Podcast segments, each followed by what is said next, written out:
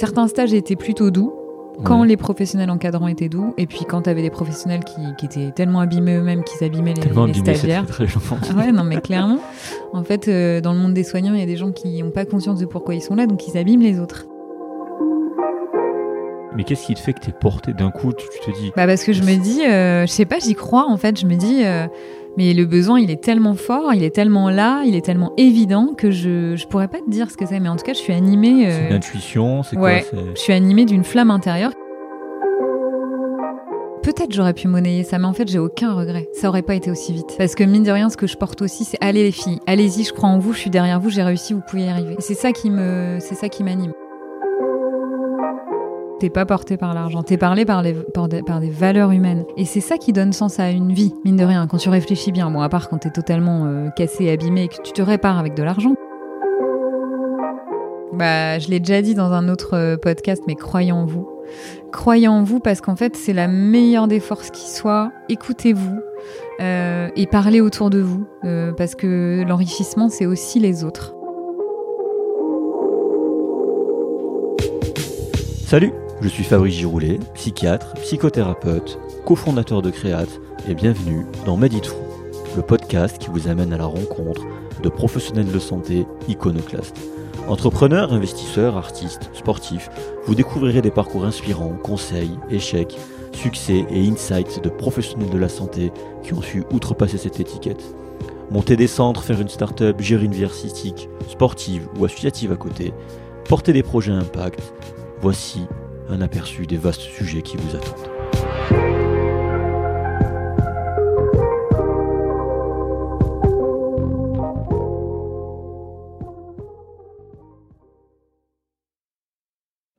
Alors, je suis très heureux, juste avant de commencer cet épisode, de vous parler de notre sponsor Medere, M-E-D-E-R-E, anciennement NES Formation. Pour rappel, c'est vraiment l'organisme de formation médicale continue chez qui vous devez aller. Je me forme toujours avec eux et honnêtement, c'est toujours autant la folie, c'est toujours autant excellent. Harry et son équipe sont toujours géniaux et à l'écoute, et les contenus proposés sont toujours très pertinents et encore plus variés. Et vous le savez, les intervenants sont experts dans leur domaine et très pédagogues. Et justement, Médéré se responsabilise énormément sur la pédagogie, ce qui est rare pour être souligné dans ce domaine. Vous le savez peut-être déjà, Médéré est cofondé par un soignant, Harry, qui est médecin en l'occurrence, et ça fait vraiment du bien de voir enfin un organisme avec du skin in the game, comme on dit. Ils ont du succès, ils ont dispensé des milliers de formations, et c'est certainement grâce à ça, les besoins étant bien compris et identifiés. Autre point non négligeable, Médéré fait partie des organismes accrédités DPC, développement professionnel continu, ce qui ouvre la possibilité à une prise en charge financière et est certifié Calliope. Alors Calliope, c'est un label créé par l'État pour identifier les organismes de formation répondant à des critères qualité stricts. Elle est très difficile à obtenir, ce qui parle de soi pour la qualité de Médéré. Vous pouvez aussi voir les avis dithyrambiques sur Google Review et Trustpilot, et c'est franchement mérité. Alors que vous soyez médecin, dentiste, infirmier, kinésithérapeute, soignant, et que vous voulez ou avez besoin de vous former, pour rappel encore, seuls 40% des professionnels de santé remplissent leur obligation de formation continue, c'est pas beaucoup. Alors allez sur medere.fr, M-E-D-E-R-E.fr, dites-leur que vous venez de la part du podcast et ils pourront vous proposer un petit quelque chose. Je vous en dis pas plus, allez-y, y jetez un œil, ça vaut vraiment le coup. Mais en attendant, on se retrouve tout de suite pour l'épisode.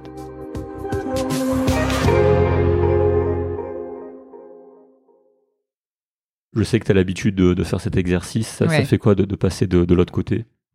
Bah, j'aime bien, j'aime beaucoup. C'est pas la première fois que je passe de l'autre côté et Ouais. je trouve ça toujours très intéressant. Je trouve que ça permet aussi de, de faire euh, preuve de rétrospectif. Enfin, j'aime bien. Ouais, ok. T'as le plus long que t'aies fait, c'est combien? Euh, le plus long podcast que j'ai fait est autour d'une heure. Ok. Voilà, c'est plutôt sur des formats. J'ai plutôt eu l'habitude de faire des formats euh, ouais, entre 45 minutes et une heure. Format court. Des formats plutôt courts, Bah, tu exactement. vas voir, ce sera plutôt long là. Ouais, bah, écoute, j'ai hâte de découvrir. Ouais. Et, et tu vois, je voulais commencer par un truc, euh, rien à voir là. Tu vois, je passe de plus en plus de temps sur LinkedIn et je, je vois un truc de, de fou. Il y a de plus en plus de, de soignants qui entreprennent. Euh, il y a 10 ans et même pas en fait. Il y a, tu vois, je réfléchis, il y a 5 ans, il y avait personne Hmm. en fait. Et je trouve ça très très bien. Et je suis content d'avoir encore une infirmière. Voilà. Parce que au début, c'est vrai qu'il y avait pas mal de médecins sur ce podcast, mais tu vois, euh, voilà, il y a des infirmiers, Ouais. il y a des médecins, bientôt il y aura des, des kinés, Hmm. tu vois, donc euh, il n'y a pas que des médecins dans, dans ce podcast. Mhm. Après, il y a une question que je me pose, tu vois, je ne sais pas trop quoi, quoi, quoi penser de ça, parce qu'il y, a- y en a qui entreprennent dans le soin, mais qui font plus de soins, Il y a des gens qui entreprennent hors du soin, qui, qui sont soignants mais qui entreprennent hors du soin, donc, mais qui restent donc hors du soin. Et il y a des gens qui restent, bah, qui entreprennent dans le soin et qui restent dans le soin. Et j'ai l'impression que la dernière catégorie, il y en a de moins en moins. Euh, Enfin, je vois qu'il y a beaucoup de reconversions justement par Mm. ce biais-là. Euh, moi, je le comprends par rapport à ce qui se passe dans l'état du soin, qui Mm, se léthargise en fait de jour en jour. Mm. Ça n'augure rien de bon. Moi, je- comme je dis toujours, je sais pas qui va me soigner Mm. plus tard. Je sais pas ce que tu en penses du fait que ben, il y, y a des gens qui, qui sortent de plus en plus du soin, que ce soit par l'entrepreneuriat ou par autre chose. Qu'est-ce que Mhm. Bah, je suis assez d'accord avec le constat que tu fais sur euh, voilà un système qui va quand même pas très très bien. Euh, donc il y en a encore qui euh, ont encore l'énergie de rester dans le soin et de se dire bon bah on va essayer de faire bouger les choses de l'intérieur. Et puis il y en a beaucoup qui sont très fatigués et euh, qui ont eu des carrières assez longues et qui se disent bon bah maintenant voilà j'ai essayé des choses, il y a rien qui marche, mais par contre j'ai quand même envie, j'ai certaines valeurs que j'ai envie de porter et donc je vais aller les porter à l'extérieur des structures dans lesquelles je travaille. Alors la situation un peu hybride de certains qui prennent des temps partiels, qui restent dans le soin parce qu'ils ont envie de rester vraiment euh, en contact avec les patients, avec euh, les parents, les enfants, si c'est des milieux où ils peuvent rencontrer ce type de personnes-là, ont à cœur de faire bouger les choses euh, en prenant un peu de recul, mais toujours en restant dans la pratique. Ouais. Euh, voilà. Et puis il y a ceux qui en peuvent plus, oui, oui. et ils sont nombreux. Oui, il y a ceux qui ont été, euh, je dirais même lessivés par le système euh, hospitalier, extra-hospitalier, puisque tu sais que là, dans l'actualité, il y a tout ce qui est en lien avec les crèches, hein, qui est sorti là, il y a quelques jours, et on voit qu'en fait, il y a une vraie forme de maltraitance envers les soignants euh, dans, dans, dans, ces, dans ces milieux. Je dirais que c'est un regard sociétal qu'il faut vraiment changer. Euh, L'entrepreneuriat, tu disais il y a quelques secondes, il n'y avait pas beaucoup d'infirmiers encore, il y a peu de temps, enfin il n'y avait pas beaucoup de soignants tout court Oui, qui, oui, c'est ça, qui ouais. entreprenaient. Je pense que c'est lié, euh, c'est lié à un changement de posture. Je pense qu'on est plus proactif aujourd'hui. euh, tu vois, il y a des collectifs qui se lèvent euh, pour plein de causes. euh, Mhm. je pense que les gens ont envie de bouger les choses vraiment de l'intérieur. Donc moi, je l'expliquerai aussi comme ça. L'entrepreneuriat, le, le milieu du soin n'est que le reflet de plus largement la société et des gens qui ont envie de que les, bouge- les, cho- les choses pardon, bougent en profondeur. Ok, bon, comme tu te doutes déjà, j'ai j'ai déjà commencé à enregistrer. Voilà, bah oui, je me doute. voilà donc salut Elodie. Salut. Donc voilà, à tout le monde, juste euh, en introduction, j'ai une histoire à vous raconter cette fois-ci. Ça sera un peu long, désolé. Oui, j'avais fait une longue chaîne d'introduction courte, mais là, ça va être un petit peu plus long. Euh, en même temps, je vous remercie encore toutes et tous d'être de plus en plus nombreux et nombreuses à écouter ce, ce podcast. Il y a quelques jours, en fait, on a reçu un, un message d'une auditrice qui, qui se reconnaîtra, que je citerai à la fin, qui cherchait à contacter en fait le docteur euh, François Buet. Donc c'est le quatrième épisode qu'on qu'on a fait. Donc il est médecin en soins palliatifs et à la fois prêtre, voilà. Et en effet, en fait, elle voulait faire une reconversion professionnelle et se diriger vers les soins palliatifs. Et elle n'arrivait pas à le joindre directement. Donc elle nous a contacté pour, bah, pour nous demander de les mettre en relation. Et Clément a pu les mettre justement en relation pour qu'elle puisse bénéficier de, bah, voilà, de l'expérience de François pour faire cette reconversion. Et voilà, en fait, le message que je voulais vous transmettre, c'est vraiment ça l'esprit du podcast, en fait, vous faire partager bah, des parcours de gens hein, qui, qui, ont, qui ont fait des choses qui peuvent vous inspirer, des choses peut-être atypiques, mais à la fois pour vous motiver, vous encourager, bah, justement vous permettre parfois de, de vous dépasser. Donc voilà, c'est euh, on fait grandir la famille comme ça pour qu'on s'entraide en fait et qu'on devienne meilleur dans ce qu'on fait ou ce qu'on veut faire. Et puis voilà, donc merci de nous avoir contactés à Nook. Merci euh, encore une fois à toutes et tous de nous écouter.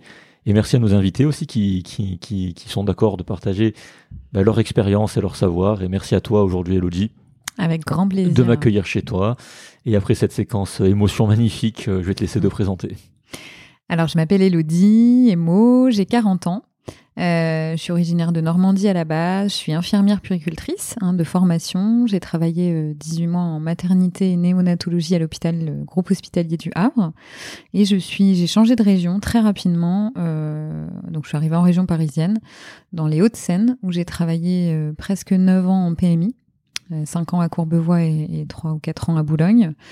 Et pendant ces années, j'ai fait deux diplômes universitaires, un en psychopathologie du bébé euh, à Bobigny et un autre en psychisme et périnatalité euh, à l'hôpital de Clamart, parce que j'avais envie d'aller approfondir certaines choses et que en PMI, évidemment, on était euh, dans des entretiens précoces avec des jeunes mères et qu'il y avait des choses que j'avais besoin de comprendre. Et puis la vie a fait que j'ai changé encore de région et que aujourd'hui, bah, tu es venu me rencontrer à Dijon en Bourgogne, En Bourgogne, en c'est Bourgogne, une jolie région. Et donc voilà, ça fait, euh, je suis arrivée fin 2016.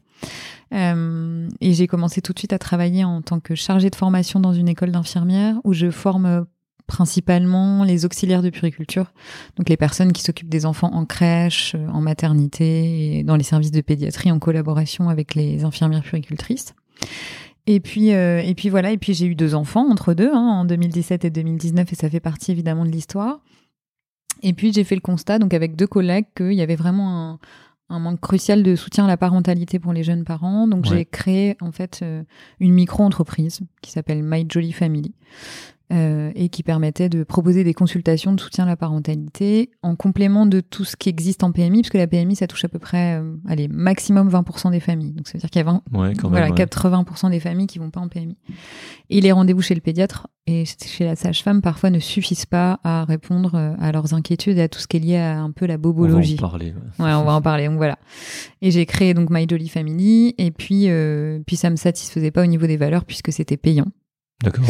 Et ça, c'était quelque chose qui rentrait pas dans le cadre que je m'étais fixé. Moi, je voulais proposer un service qui était gratuit. Et donc, je suis devenue quasiment euh, simultanément, en même temps de la création de cette micro-entreprise, cofondatrice du collectif Je suis infirmière puricultrice, qui est un collectif qui s'est créé sur les réseaux sociaux euh, fin 2020 et qui avait pour objectif de valoriser cette profession euh, quasi exclusivement féminine, faut le rappeler, hein, 98% Ouais. de femmes, et de de- d'améliorer la prise en soin des enfants euh, et, euh, et la reconnaissance de cette profession. C'est vraiment les deux axes, et puis de soutenir les parents. Et donc, il y a eu des appels à projets. On a été en relation, évidemment, dans le cadre de la politique des 1000 premiers jours avec Adrien Taquet et Philippe Romac, euh, qui, euh, qui portaient cette politique 1000 premiers jours. Et, euh, et il y a eu des appels à projets qui sont parus dans les ARS. On va en parler aussi. Voilà. Voilà. Notamment dans les ARS de Bourgogne-Franche-Comté. Ouais. Tu veux que je continue ou tu veux me Ouais. faire bifurquer sur une autre direction? Ouais, non, ça fait déjà pas mal de choses, mais je vais, je vais récapituler quand même. Ouais, parce que ça a l'air tentaculaire là. Euh, alors, juste vraiment. Donc, t'es infirmière, voilà, Ouais. puis puéricultrice, Puricultrice. voilà, puis on va en parler justement de comment on devient puéricultrice Mm. après faire infirmier. Mm, mm, T'es intégré, comme tu l'as dit, t'as travaillé dans les Hauts-de-Seine. Ouais, voilà, puis après t'as été consultante, ça tu l'as pas dit, mais on va en parler aussi pour une application. ouais, May Santé, c'est vrai. Pendant Santé, c'est ça, ouais. Mm. Euh, qui aide donc les parents depuis la naissance jusqu'à l'entrée en école. Ouais, Ça, c'est pour les citer ce qu'ils disent sur leur site. ouais c'est un chat, une forme de chat. Voilà, on va en parler. Tout s'accélère à partir de 2021, j'ai l'impression. Ouais. Euh, chef de projet affilié donc à la CAF, Mm. la Caisse d'allocation familiale. T'en as parlé, cofondatrice de My Jolly Family. On va en parler quand même. euh, voilà, donc qui propose des consultations de soutien à la parentalité, Mm. comme tu l'as dit. En même temps, donc, euh, ben, tu t'occupes de la formation, c'est ça, de la Ouais, je suis reconnaissance, chargée de formation. Mm. pour tout ce qui est en lien avec la puriculture. Ouais, Voilà. Et t'es co-créatrice du podcast, on n'a pas parlé. Ouais, j'ai pas parfaits. encore parlé, j'allais y ça. venir, mais voilà. Et depuis un an, je suis euh, cofondatrice du podcast Parents pas parfaits. C'est ça. Et j'adore comment c'est fait. J'ai écouté. Ouais, et ouais, euh, c'est cool. Voilà, on va. on Romain va- sera on va- ravi euh, parce que c'est lui qui fait tout le montage. Ouais, ouais, j'ai- ouais. écouté. Ouais, c'est, il y a un gros boulot. euh, Ouais, dessus, je vais pas en parler tout de suite parce que sinon ça va spoiler et euh, voilà, t'enchaînes aussi les articles, les passages sur différents médias. Et Les puis- maternelles à venir, la diffuser au mois de mai. Voilà. T'as enregistré quand ça d'ailleurs? J'ai enregistré euh, le 25 mars, ça devait passer le 6 avril, et en fait, vu qu'il y a eu la grève, ça a été euh, squeezé, reporté. Alors donc même là, eux en fait, ils ont leur programme en fonction de l'actualité. On va parler. On va parler de cette expérience là aussi. Ça je le savais pas. Euh, T'as dû le mettre dans les réseaux sur LinkedIn, mais je Ouais. l'ai pas vu passer. mais je publie beaucoup, et du Ouais. coup, c'est. Ouais. Donc j'ai pas vu. Ou alors si je l'ai vu passer parce que ça me dit un truc et mon inconscient me dit t'as lu un truc sur ça. ouais, donc, sur les euh, maternelles. C'est ça, ouais. Donc on va aussi en parler de cette expérience avec France 5. Ça. Ouais. Voilà. Bah, France 2, maintenant, les Ah, maternelles, c'est 2. sur France 2. Ouais. Ça a changé. Mm. Alors je suis plus du tout. Mais c'était France 5. Oui, non, mais oui, t'avais raison, ouais. c'était France 5, ça a changé il y a Donc pas longtemps. euh, ça veut dire qu'il y a plus d'audience. Ils ont passé ça sur France Ouais, 2. ouais, ça veut dire que ça intéresse plus de monde. C'est ça, ouais. Et puis donc pour euh, finir, le dernier truc que tu as fait, c'était secrétaire dans l'association Action contre les violences infantiles. Exactement. Et là, en ce moment, tu publies beaucoup sur ça Ouais. sur LinkedIn. On va On en va parler aussi. Donc ça fait beaucoup de choses. Ça fait beaucoup, beaucoup de choses, mais tout est lié. C'est-à-dire qu'en fait, toutes ces actions euh, Ouais. sont liées par Ben, un même. justement, euh, justement, c'est ça. C'est que ben, l'idée de cet épisode, c'est de voir comment, avec une idée, un projet, quelque chose qui nous tient à cœur, Ouais. comment tout mettre en œuvre, justement, comment tout, tout ben, al- aligner les points pour euh, avoir de l'impact. Donc, on va parler de parentalité. C'est le sujet du podcast. C'est la loi des séries. On a fait ça avec Marie-Esther il n'y a pas Mhm. si longtemps que ça. Ça a l'air, comme j'ai dit, compliqué, tentaculaire, tout ton parcours et tout ce que tu fais. Mais on va, on va s'y retrouver. Tu vas voir, c'est assez bien, assez bien organisé, enfin j'espère. J'ai confiance. Et juste première question, rien à voir avant qu'on commence. euh, combien tu as d'heures dans une journée? Parce qu'avec tout, euh, avec- parce que tu as deux enfants, j'ai pas dit Ouais, aussi, enfin tu l'as dit, mais ouais, j'ai deux enfants de 4 et 5 ans. Et ben, euh, et ben, voilà. En fait, je pense qu'à partir du moment où il y a quelque chose qui est lié à la passion ou à l'envie de, de faire bouger les choses, c'est pas perçu comme un travail. Donc je le perçois pas comme ça. Après, je manque de temps, évidemment. Ouais, oui, Et ma famille ouais. doit trouver que voilà, me- les gens qui m'entourent me disent mais comment tu fais? Et en plus, je fais un master 2 en sciences de la communication cette année. donc dit, ouais. Ouais. donc, euh, je manque de temps et là, je suis en congé sans solde en tant que chargée de formation pour justement avoir plus de temps. Mais quand tu as quelque chose qui t'anime profondément, tu mets des moyens aussi qui sont considérables. Je dirais que c'est ça, en fait, le secret. Et puis, euh, ça permet de se sentir vivant aussi, de faire plein de choses. Donc, voilà. ok. Donc voilà, donc j'aimerais qu'on revienne sur ton parcours euh, brièvement ou pas, c'est toi qui vois, Mm. donc euh, d'infirmière. Pourquoi tu as choisi de faire ça? Je pense que c'est lié à mon histoire personnelle, très honnêtement. Je pense que c'est souvent lié à des histoires personnelles. Euh, J'en avais pas conscience quand j'ai fait ce choix-là. J'étais en bac littéraire, mais euh, D'accord, ok. Voilà. Donc euh, j'avais pas de prédestination. J'aimais beaucoup en fait tout ce qui était, je pense, lié au théâtre, à la communication. Mais est-ce que je cherchais à réparer mon enfant intérieur? Je dirais aujourd'hui que oui, inconsciemment, bien sûr. Ouais. Euh, voilà, ma mère a été abandonnée petite fille. Euh, j'étais dans, j'étais enceinte. Elle était enceinte de moi, pardon. Oui. Le, le lapsus. Lapsus. Elle était enceinte de moi quand elle a retrouvé sa propre mère. Oui. Et, et, et je pense que voilà, elle a été en dépression quasiment toute sa vie. Donc je pense que voilà, il y a, il y a cette idée de choix. euh, je pense que les soignants choisissent pas par hasard. Enfin, c'est rare que. Je pense pas qu'il y ait de hasard. Voilà. Donc ce choix-là, il était plutôt inconscient, mais il était fait pour ça à la base. Et aujourd'hui, ça prend tout son sens quand je dis pour les cercles de parents, voilà, il faut soutenir les parents pour protéger les enfants. D'accord, Voilà, le, le choix, je dirais que ça, et parce que j'aime prendre soin des autres. d'accord. Mais comment tu passes d'un bac L à infirmier en fait dans ta tête Bah, bah, j'avais pas envie de faire Cagne Hippocagne ou euh, fac de droit. Ça me plaisait pas. Classique après bac L, ouais. Ouais, voilà, c'était plutôt ça. Ça me. Ouais. Alors le droit me bottait pas du tout.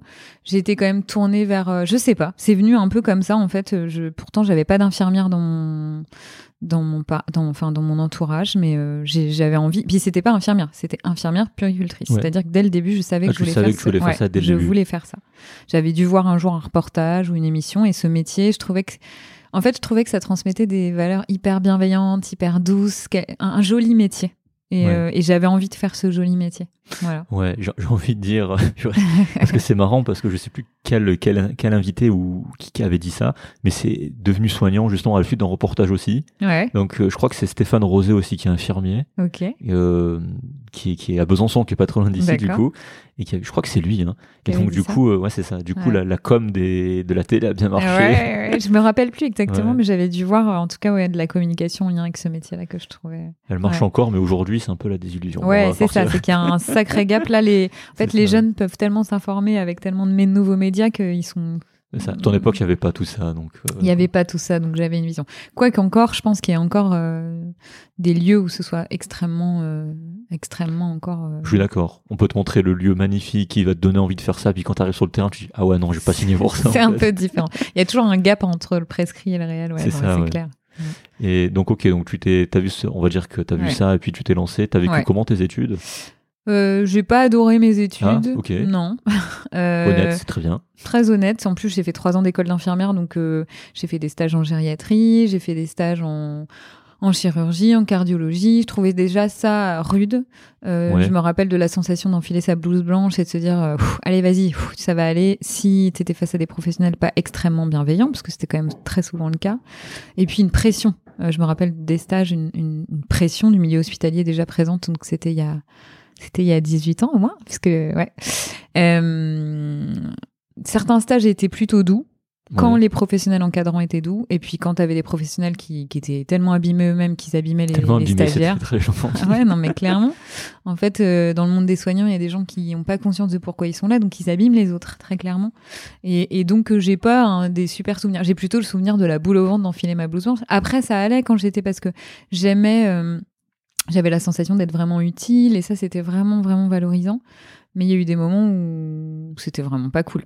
Et puis euh, les études en soi, euh, j'ai adoré mon année d'école de puère. En fait, Ah oui, bah ouais, ouais. c'était après l'école d'infirmière. J'avais quand même fait ça pour ça. Et, et au niveau du contenu, au niveau de ce que j'apprenais sur le développement psychomoteur affectif de l'enfant, sur les théories de l'attachement, enfin voilà. C'est très littéraire en fait au final. hein. Tout ce qui est théorie de, de développement Ouais, mental, c'est et- vrai, ça reste vrai. scientifique à la base, mais, mais c'est très de s'intéresser à la psychologie de l'enfant. exactement. Tout à fait. Parce que dans, dans l'enfance, on en parlait, mais c'est très. euh, euh, en santé mentale, hein, en psychiatrie, c'est. Alors, il y a beaucoup de. Alors, toi, tu fais de la TCC, bravo. Je sais que c'est c'est Alors c'est pas moi qui fais de la thérapie voilà. cognitivo-comportementale, c'est ma collègue Voilà, de My collègue. Voilà, Ouais, c'est ouais. ça. ouais. Enfin, il y avait Je ce suis programme sensibilisée en tout cas à ça. Ouais. Voilà, mais c'est vrai que chez l'enfant, c'est surtout la psychanalyse en fait qui, qui ressort en premier, Mm. et le systémique, hein, bien Mm. sûr, tout ce qui est en lien avec euh, la famille et, et le couple, tout ça. Mm, mm, mm, mm. Donc ouais, c'est vrai qu'il y a cette notion philosophique via la psychanalyse en fait. Donc c'est pour ça, ouais, ça, en final, c'est très, ça Alors, semble loin, mais tu vois quand tu réfléchis un un peu, fil il y a conducteur. un fil conducteur. Mais oui. ouais.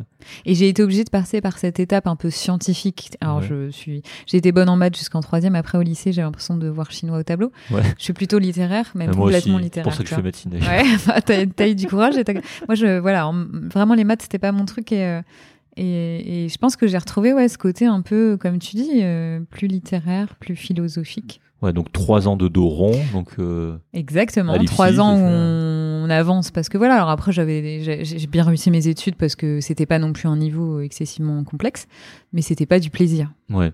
Ouais, donc trois ans de dos rond, puis après, euh, et justement, comment tu deviens puère en France? Alors, tu deviens puère donc suite à trois années d'école d'infirmière. Et, Ouais. euh, donc, il y a un concours. hein. Enfin, aujourd'hui, c'est Parcoursup, je pense. Et puis après, pour l'année de- d'infirmière puéricultrice, il y a un concours avec un oral et un écrit.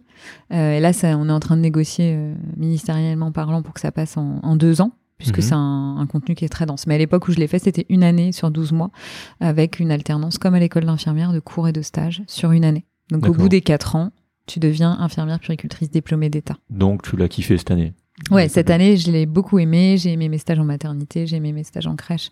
Je l'ai beaucoup plus apprécié. Et- Même s'il y a une pression liée aux études. euh, Ouais, et c'est t'as as trouvé ce que t'étais venu chercher dans ton imaginaire au début quand t'as fait ça pour ça? Euh, je dirais que je suis en train de le toucher des doigts aujourd'hui. Ah, aujourd'hui, donc euh, Ouais, le plusieurs- parcours est long. le parcours est long, ouais. Je l'ai pas. euh, J'étais contente. J'ai commencé à travailler en maternité et en néonatologie et j'avais une vraie satisfaction. Je voyais que j'avais un impact sur le, bah voilà, sur le, quotidien des femmes en mater. Euh, J'arrivais à prendre en soin des bébés, à faire des actes Ouais. techniques sans douleur. Enfin, non, il y a une vraie satisfaction. J'aimais bien, mais j'ai vite su que je n'étais pas faite pour rester en milieu hospitalier très longtemps. D'accord, parce que juste pour clarifier, quand tu es puéricultrice, de qui tu t'occupes et qu'est-ce que tu fais concrètement Alors, tu es spécialisé, donc tu peux prendre en soin les enfants de la naissance aux 18 ans. Ouais. dans tous les lieux qui accueillent des enfants. Donc ça va de la pédopsychiatrie à la pédiatrie, euh, de la crèche à la maternité, euh, de la PMI aux pouponnières. Et donc euh, tu fais du soutien à la parentalité et tu prends en soin les enfants au niveau psychique et au niveau physique. Donc aussi bien les parents que les enfants. C'est Ouais. ça le message qui est. Ah bah oui, puis il y a Enfin, l'un ne va pas sans l'autre Ouais. parce que tu peux pas. Par exemple, quand tu veux faire, euh, je sais pas, le test de Guthrie la maternité, maintenant c'est impensable de dire aux parents, bah vous sortez, je fais, enfin, ou je prends votre enfant. Non, les parents c'est les vrais acteurs de soins euh, et en plus, euh, peu importe l'âge des enfants, ce sera plus facile de faire un soin avec le parent qui collabore et qui est, euh, qui est aidant. À moins qu'ils disent, bah voilà, je veux pas rester, que de mettre le parent de côté euh, et puis d'avoir l'enfant qui pleure. Et donc, ouais, c'est- ils sont indispensables à la prise en soin. Il y a un vrai triangle. Et, qu'est-ce qui a fait euh, que justement tu, tu dis tu as mis beaucoup de temps à trouver ce que tu cherchais, donc plusieurs années. C'est quoi? C'est l'expérience? C'est d'avoir essayé plusieurs choses? Qu'est-ce qui a fait ça? Euh, non, je dirais qu'aujourd'hui, je, je touche du doigt peut-être pourquoi j'ai fait ça à la base. Qu'est-ce qui m'intéressait vraiment? Euh, Ce qui m'intéresse vraiment profondément aujourd'hui, euh, c'est vraiment tout ce qui est lié au soutien à la parentalité. D'accord. Euh, la prise en soin, euh, travailler en pédiatrie, par exemple, ça m'intéresse pas particulièrement. Non pas que je pense pas que ce soit indispensable, mais ça, ça- ça me ça me fait pas vibrer. Ce qui me fait vibrer aujourd'hui, c'est réussir à faire de la prévention, de la sensibilisation et à prévenir bah, des maltraitances, des douces violences, des violences éducatives ordinaires. Je pense qu'il y a Ouais. vraiment ça. Et, et, et le sentiment que bah, je suis une femme, hein, j'ai été mère, et le sentiment qu'aujourd'hui les jeunes mères, alors je vais faire, c'est un peu sexiste ce que je vais dire, mais bon bref, mais je pense que les, les hommes, ont- les pères ont, ont une place euh, insuffisamment importante aujourd'hui dans ce paysage, mais force est de constater qu'elles ont, euh, Voulu, ou, voulu ou subi je pense que c'est moitié-moitié Ouais. on va être honnête, je pense que c'est subi sociétalement parlant, avec des modèles de pères euh, qu'ils ont eus, qu'ils ont hérités, enfin voilà, des choses ancrées dans les mentalités. Dès tout petit d'ailleurs, c'est pour ça Mhm. que ça se joue tout petit. Oui. notamment avec les jeux genrés ou avec les choses. Et peut-être une part aussi euh, où il faut qu'il bouge. il faut qu'il bouge et il faut que les femmes bougent aussi. Enfin voilà, il y a des mouvements à faire dans les deux sens. Mais c'est aussi subi. Ils sont pas responsables du fait qu'en mater, quand ils veulent dormir à côté de leur femme, il n'y a pas de lit.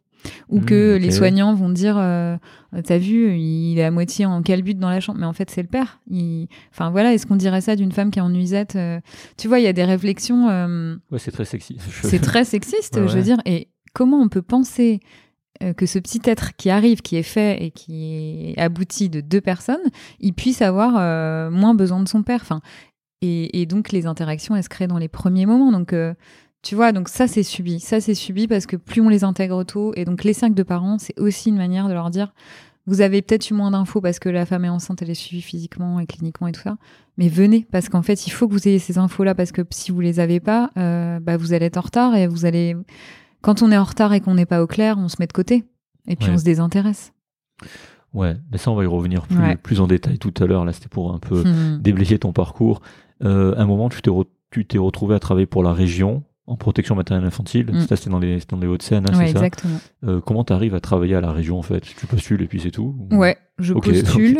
Euh, ouais, je postule en PMI au Conseil général des Hauts-de-Seine. Je passe cinq entretiens. Il y avait beaucoup de strates à l'époque pour. euh, euh, c'est un. Donc, pour ceux qui sont pas dans le soin, protection maternelle infantile, Ouais. hein, PMI, voilà.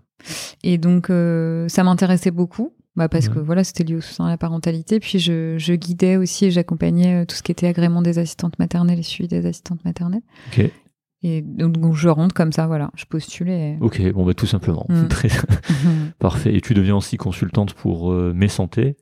Alors, bien après, Bien je deviens ouais. consultante pour mes santé euh, quand je lance My Jolly Family en, en décembre 2020, si je dis pas de bêtises, Ouais. puisque je suis à 80%. J'ai mes enfants ont un peu grandi. Je veux pas reprendre à 100% en tant que chargée de formation et euh, et je découvre cette plateforme que je trouve euh, voilà très novatrice, euh, qui répond à un vrai besoin. Et donc, je travaille cinq mois pour My Santé, en effet. Ils font quoi, eux, exactement? Alors du coup, euh, c'est de, si je dis pas de bêtises, hein, je sais plus si c'est 8h 22h ou 7h 22h, mais du coup c'est sur des plateformes de chat où en fait il y a des parents en simultané qui viennent poser des questions qui sont, alors parfois un peu médicales et il y a des médecins qui sont là en comment dire de garde un peu si vraiment il y a une question Ok. auquel on peut pas répondre et c'est souvent euh, bah, c'est souvent de la réassurance et puis après ça peut être des petites questions au niveau de petits boutons qui trouvent anormal au niveau de la peau euh, ça peut être euh, l'allaitement qui démarre pas bien, ça peut être des problèmes de sommeil, de rituel, tu vois, ça va.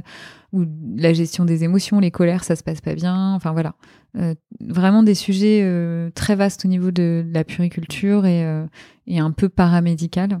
Et donc Mhm. nous, en chattant, en tapant, on répond aux parents. Donc souvent, on a, enfin quand je le faisais, en tout cas à l'époque, là ça a dû tripler, doubler de volume, mais on, on répondait à une dizaine de conversations en même temps.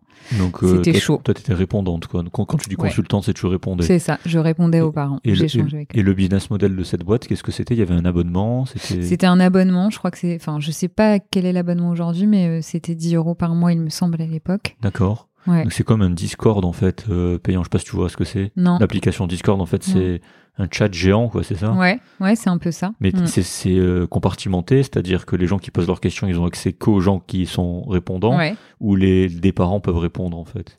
Non, c'est que des professionnels de D'accord. santé. Donc c'est au- compartimenté. Ouais, c'est compartimenté. Au début, il y avait que des infirmières puricultrices et des médecins, et après, il y a des sages-femmes qui sont arrivées aussi. D'accord. Et puis, il y a des masterclass, des contenus, des fiches types qu'on envoyait aux parents. euh. Donc, c'est. Alors, je pense que c'est génial et ça répond à un vrai besoin euh, parce que tu as des réponses rapides euh, de 8h à 22h et c'est super. Et en même temps, c'est pas suffisant parce que je pense qu'on est des êtres de relation et que euh, ça peut être un outil, mais qui doit être complété avec des actions euh, où on rencontre les gens. Ouais, 10 conversations en même temps, tu, tu c'est chaud oui. C'est sport. C'est Ça, sport. ça ouais. peut être sport. Ouais, Donc tu as ouais. fait 5 mois. J'ai fait cinq mois. C'est- toi qui as décidé de partir après. Ouais. ouais. Ouais, j'ai décidé de partir bah, parce que je me suis euh, investie euh, dans les cercles de parents, dans l'appel à projet, et que ça, ça me tenait plus à cœur que de rester consultante euh, Qu'est-ce qui t'a plu dans cette expérience? De Maï Santé. Ouais. Euh, bah, je dirais que ça a développé, euh, ça a remis à jour plein de connaissances que j'avais, et ça m'a permis de voir que bah, j'avais des compétences, des connaissances.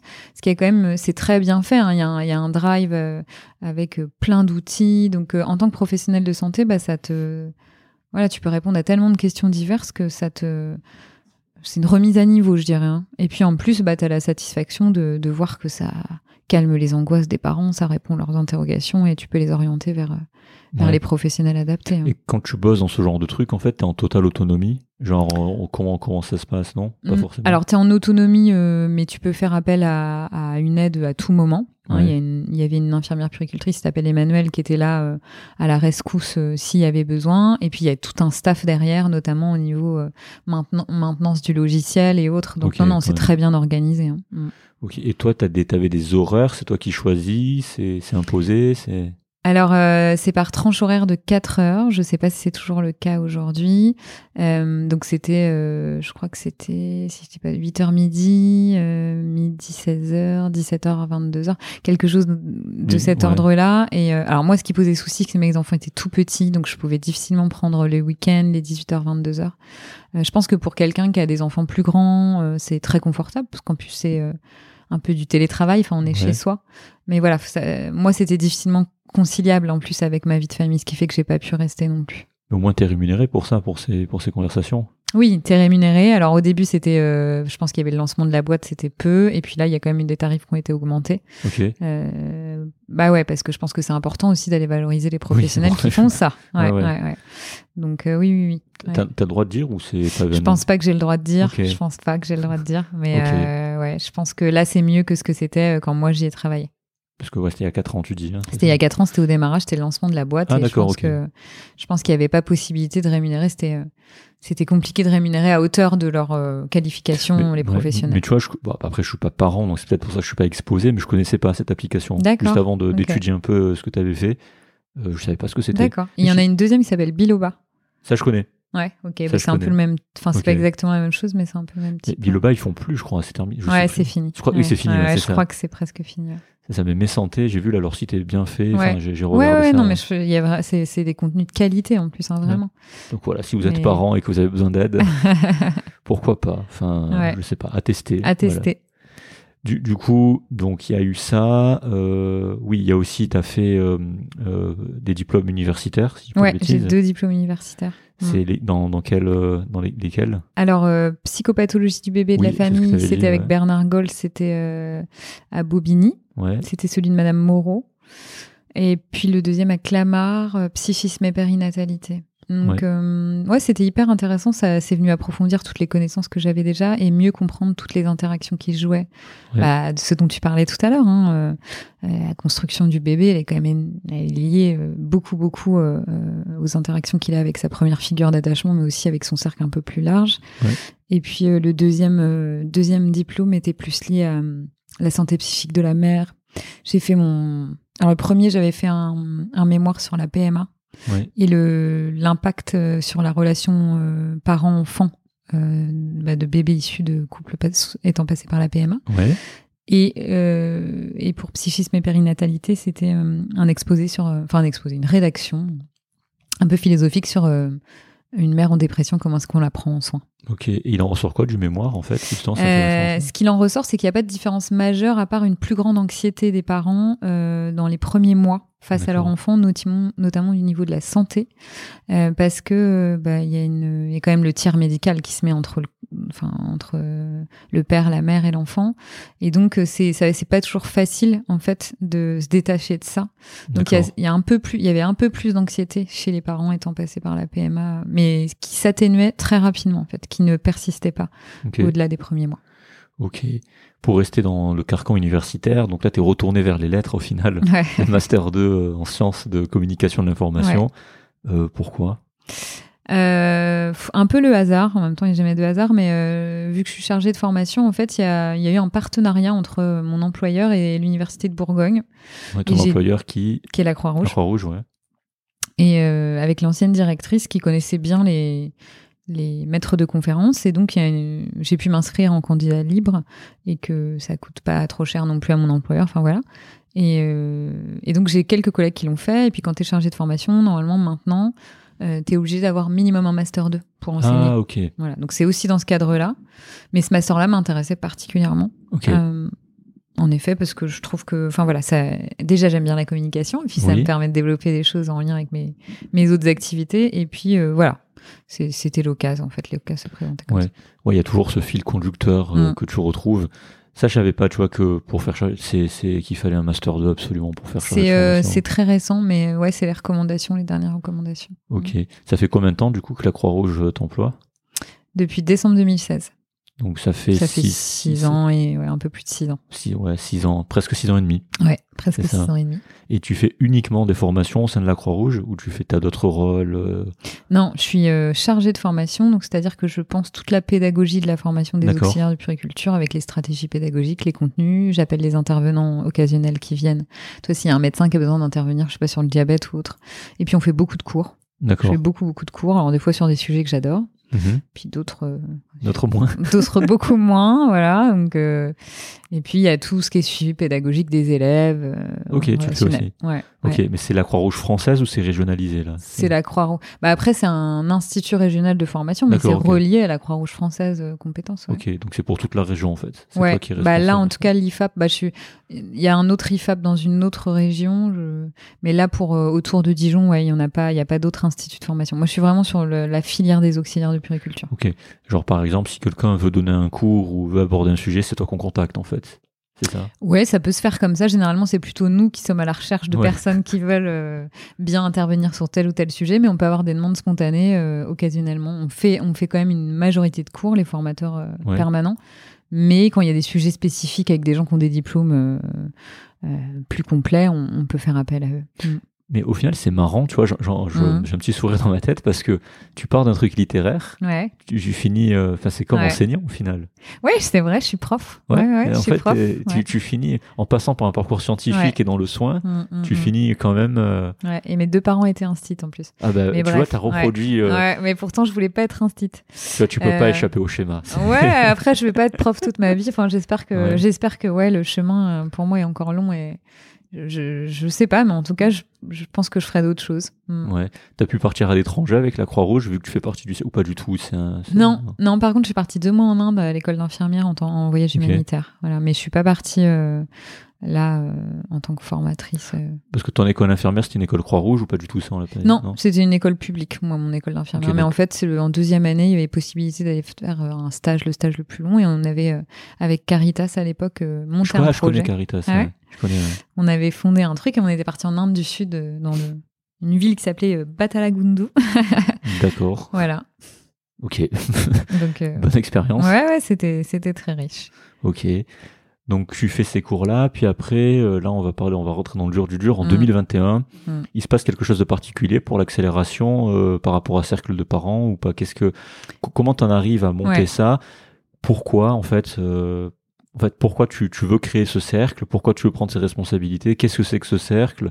Pourquoi c'est affilié à la CAF Euh, Enfin, comment ça commence? J'ai vu qu'il y avait une histoire de lauréat avec les ARS. Mm, mm, mm. Euh, voilà, comment Ça commence parce qu'on a une visio avec Philippe Romac, qui est à l'époque euh, dans le cabinet de Monsieur Adrien Taquet, qui, a- qui était ministre, responsable de, de tout ce qui était lié à la politique des mille premiers jours, et qui nous dit euh, investissez-vous dans les projets des agences régionales de santé, il va y avoir des enveloppes Ouais. qui vont être données. Alors juste avant que tu Ouais. développes ça, c'est quoi ce... Tu le dis souvent ça, les, les 1000 premiers jours? Alors, en fait, il y a eu euh, un rapport de diligenté des enquêtes euh, qui sont venus pointer justement, et c'est c'est- c'est la raison euh, aussi des, des- des cercles de parents de ce projet-là, c'est qu'en fait, on est venu pointer bah, qu'il y avait un parent sur deux durant les premiers mois qui se sentait lâché euh, à, la, à la naissance de son enfant. Et plus globalement, la politique des 1000 premiers jours, c'est prendre conscience du quatrième mois de grossesse aux deux ans de l'enfant, mais on peut élargir hein, du début de grossesse jusqu'aux trois ans de l'enfant, euh, que c'est une période, et donc ça fait 1000 jours, euh, que c'est une période euh, déterminante pour la santé physique et psychique de l'enfant. D'accord. Donc c'est un, un vrai premier pas avec des mesures, euh, notamment l'allongement du congé paternité qui est lié, avec, euh, euh, bah, il y a une asso qui s'appelle Maman Blues. Parce qu'il y a quand même, aujourd'hui, les chiffres de l'enquête périnatale de 2021 pointent qu'il y a 16,7% des mères en dépression postpartum, et encore, c'est que euh, les déclarés, et 10% de Je pères. pense que c'est plus. Je pense très clairement que c'est plus. Donc, tu vois, toutes ces prises de conscience autour de cette période de grande vulnérabilité, et pour les parents, et pour les enfants, et ben la politique des mille premiers jours, c'est alors c'est inspiré de d'autres pays, hein, d'autres pays où il y a des mesures, euh, notamment dans les pays scandinaves où il y a des mesures euh, beaucoup plus familiales qu'en France. Mais voilà, c'est c'est toute cette politique menée autour de ok, faut faire hyper attention au démarrage parce qu'il y a un tas de choses qui jouent et qui sont euh, très importantes au début. Ouais. Donc de l'argent est donné à l'agence régionale santé de Bourgogne-Franche-Comté. Et là, je réfléchis à me dire, OK, quel projet je veux monter? Donc, avec d'autres infirmières puricultrices il y, de avait la un, il y région. avait un appel à projet du coup. Un appel à projet paraît Ok. en juin 2021. Euh, on doit rendre le truc fin août. C'est en plein été. Euh, J'ai la chance de me dire, OK, il n'y a pas grand monde peut-être qui va répondre. Enfin, c'est chaud, mais je suis en vacances avec mes deux enfants. Et là, je me dis, euh, voilà, donc je, je rassemble les contacts que j'avais créés avec Mike Jolie Family, à savoir les pédiatres libéraux de Dijon, la 4 sub de Mater, euh, le réseau périnatal. Je fais une visio et je dis, voilà, moi, je pense qu'il faudrait créer des groupes de soutien à la parentalité. euh, Ouais. C'est nécessaire. Ils sont partants. Ils vont me soutenir. Donc ça, c'est un gros appui. J'ai l'appui d'un député aussi. Et, euh, et je commence à rédiger le rapport. Euh, un rapport de 30 pages euh, en faisant l'état des lieux et euh, le lien avec les compétences de l'infirmière puricultrice. Parce que ça, c'est quand même le fond du truc. C'est que c'est une profession sous-exploitée euh, qui a les compétences pour venir répondre à certaines choses. Et donc émerge ce projet qui doit répondre à certains axes, notamment rompre l'isolement des parents, intégrer le coparent dans les actions, observer le développement psychomoteur de l'enfant et euh, soutenir la parentalité et faire de la prévention et de l'orientation vers l'offre de soins. Et donc je crée, euh, je peux plus dire exactement comment, mais en tout cas je monte ce rapport avec l'aide des infirmières du réseau des infirmières puricultrices de Bourgogne-Franche-Comté et euh, je me rapproche de l'UDAF. L'UDAF, c'est l'Union euh, départementale euh, euh, des affaires familles. Non, je dis des bêtises, l'UDAF, je, je sais même plus. Le... Bon, bref. L'Un- L'UNAF, c'est l'Union nationale des familles, donc l'Union départementale des familles. Et il y a des UDAF dans tous les départements et je suis déjà en lien avec eux parce que j'ai fait quelques conférences sur le sommeil, sur l'alimentation. Et il faut, la condition sine qua non pour déposer le projet, c'est que ce soit une asso d'envergure qui dépose. Je les appelle. Donc le rapport, hein, vous- tu, tu veux dire le, le rapport que vous avez fait, euh, il faut que ce soit une association qui le dépose à l'ARS. C'est la Exactement. condition, ok. Ouais, c'est la condition. Pour bien comprendre ce que c'est, parce que moi c'est totalement étranger, et Mm. j'imagine pour nos auditeurs aussi, quand je parle de rapport, c'est en fait c'est un constat. Ça? Ouais, c'est ça, C'est un un, état des lieux. constat, c'est un état des lieux. Aujourd'hui il y a ouais, ça, et les, et dossier. les besoins, ça serait ça. Ouais, Et je et soumets ce projet. ça. Et j'adresse les besoins en faisant ça, ça, ça et ça avec Exactement. telle, telle personne, telle personne, telle personne. Exactement, c'est ça. Mais il faut que ça passe par une asso. Un particulier peut pas faire ça. Un professionnel de santé peut pas faire ça. Il faut que ça passe par une asso. Et donc j'appelle l'UDAF et je j'essaie de les convaincre. C'est ma seule chance. Sinon, euh, ça. Et j'ai la chance de tomber sur euh, deux personnes, Maria Dumoulin et, et Monsieur François Guillaume, qui sont hyper réceptifs. Ils savent que eux, ils ont quand même des missions de soutien à la parentalité, hein, puisque l'UNAF, en fait, au niveau national, reçoit des fonds de l'État pour mettre aussi quand même des actions de soutien à la parentalité en place. Donc l'un dans l'autre, on, on se rend service. Maria Dumoulin m'aide parce qu'elle a plus l'habitude euh, euh, au niveau des budgets, et puis elle, me- elle me donne des conseils, elle me guide dans les dernières choses. Donc je finalise le projet quand mes enfants font la sieste. Enfin, c'est un peu, ça a été En, chaud en- quand. en mode start-up. quoi, Ouais, en ça mode start-up en me disant putain j'y crois, je reçois les lettres de soutien de plein de gens puisque je leur envoie mon dossier et qu'il est de qualité. Ouais. Et, euh, et du coup, septembre, euh, hop, on reçoit 57 000 euros de la de l'ARS D'accord. et, euh, et une petite partie aussi de la CAF. Alors Parce attends, que- attends, là, ouais. là, t'es allé trop vite. Tu, déposes, tu fais ton dossier en mode vénère vraiment en deux mois, c'est ça? Ouais. Juin, juin, c'est juin, septembre. Euh, ouais, fin juin, mi-août. Ouais, encore plus vénère en Ouais, fait. Donc, un mois et demi, Ouais, un mois et demi. un mois et demi où tu fais que ça. Je fais que ça, je suis T'es- que, su- que là-dessus. Mais, mais qu'est-ce qui te fait que t'es porté? D'un coup tu, tu te dis Bah parce que je me dis, euh, je sais pas, j'y crois en fait. Je me dis, euh, mais le besoin, il est tellement fort, il est tellement là, il est tellement évident que je je pourrais pas te dire ce que c'est. Mais en tout cas, je suis animée. c'est euh, intuition, c'est ouais. quoi c'est- je suis animée d'une flamme intérieure qui, qui et puis je réussis à convaincre. Alors mon master en communication, c'est que je me rends compte que j'ai des facultés pour créer du lien et convaincre les autres. Et avant, t'en avais pas conscience. Et avant, j'en avais pas autant conscience. Ok. Parce que quand je réunis autour d'une réunion euh, les grands pontes, en gros, de, des gens qui comptent euh, un périnate, et je me dis, euh, ils sont là, ils sont là parce que, tu vois, je me dis, et j'arrive à peut-être un peu plus croire en moi et me dire, vas-y, tente, de toute façon, t'auras tout donné, et, et ouais. Inconsciemment, je pense que j'y crois vraiment. Ouais, mais tant mieux. Et du coup, faut, ça marche. Ouais.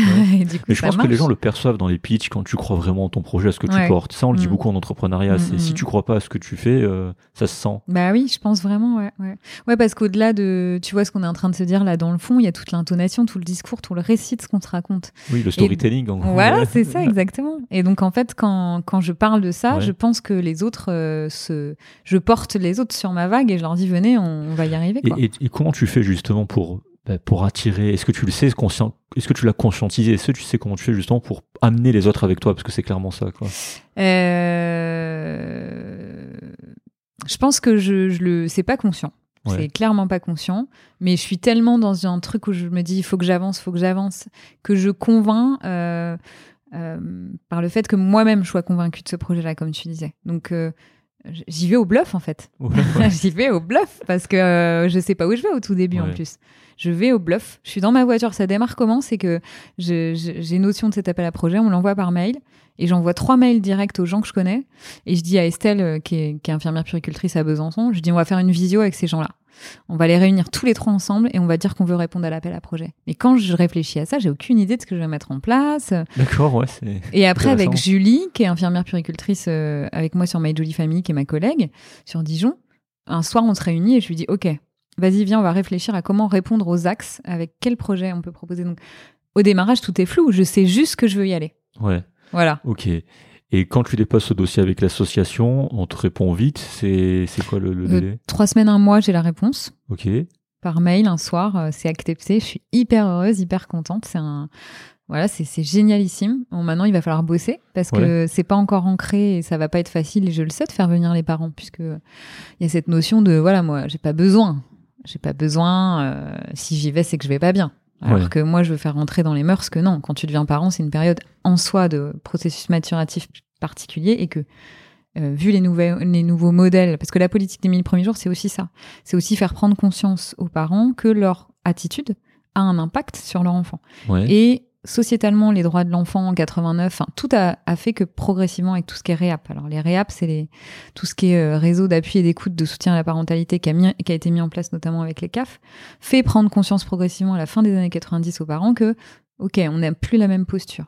Et en 2019, tu as la loi sur les violences éducatives ordinaires, l'interdiction sur la loi des violences éducatives ordinaires, juillet 2019, euh, qui dit aux parents qu'aujourd'hui, c'est interdit, même si c'est moral et qu'il n'y a pas de sanction, c'est interdit de mettre des fessées à leur enfant et d'avoir des, même des violences psychologiques sur eux. Donc, tu vois, il y a tout ça qui vient changer un peu le positionnement des parents et donc euh, j'ai, j'ai, voilà, je me dis, euh, ok, il y a du boulot, il y a des besoins, mais euh, ça n'a pas tant changé que ça, quoi. Enfin. Donc du coup, il y a que il y a que un gagnant entre guillemets, j'imagine, au niveau de. La... Non, il y a plusieurs gagnants. Euh, non, non, il y a eu, euh, je ne sais pas combien. On a obtenu une grosse somme nous. C'était vraiment très bien, mais je crois qu'il y avait, il devait y avoir 200 ou 300 000 euros et nous on a obtenu 60 000. Ah oui, pas mal. Ouais, mm. Donc sur l'enveloppe, vous avez pas ouais, mal. On a, ouais, on a pas mal.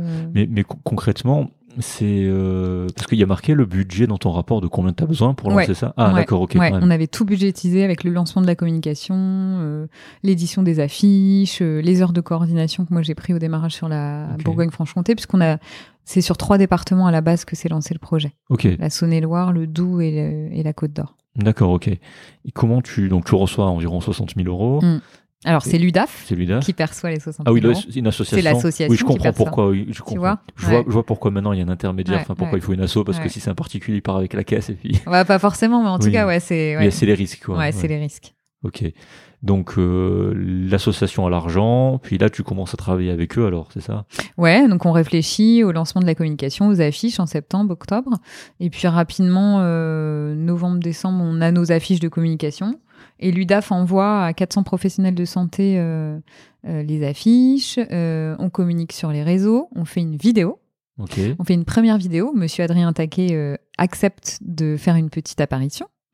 Et, et puis bah, sur les réseaux, je publie, je publie, je publie, je publie. Et puis j'ai déjà quand même un. Il y a une sage-femme au démarrage qui m'avait, qui m'a aidé aussi psychologiquement. Elle m'a dit moi je te prête mes locaux. Qui s'appelle Aurélie Abandéa. Elle m'a dit je te prête mes locaux. Et donc, je sais que j'ai des locaux à Dijon. Euh, je sais que j'ai quand même un petit réseau de quelques parents. Euh, j'ai des voisines, j'ai des copines. Donc, au début, ça démarre comme ça. Et puis, euh, et puis, je publie des photos et puis ça prend. Ça prend aussi parce que la CAF envoie un mail individualisé à tous les jeunes parents de Côte d'Or. Trop bien, ok. Donc c'était génial, ça se soutient-là. Parce que c'est un partenaire, la CAF, hein, vraiment dans les cercles de parents de Bourgogne-Franche-Comté. Et donc, bah, j'ai plein d'appels dans la même journée, je sais plus, enfin, en 3-4 jours, j'avais dû avoir 20 ou 30 appels grâce à ce mail-là de la CAF. Donc voilà, donc ça démarre en janvier 2022. Ok. Vraiment. Mais concrètement, en fait, là, tu fais. Euh, c'est un projet associatif alors, du coup? Comment, comment tu définis ça? Bah, en fait, moi, je suis en auto-entrepreneuriat. Ouais. Euh, Estelle est infirmière infirmière puricultrice libérale. Mais c'est l'association qui nous fait, on fait des factures, et en fait c'est l'association euh, qui qui nous verse l'argent. Donc attends que je comprenne bien le modèle parce que ça c'est pas commun. Non. En gros tu es entrepreneur. Ouais. Euh, pour l'État. En fait, non, je suis auto-entrepreneur. Auto-entrepreneur, donc toute seule. Toute mais, seule.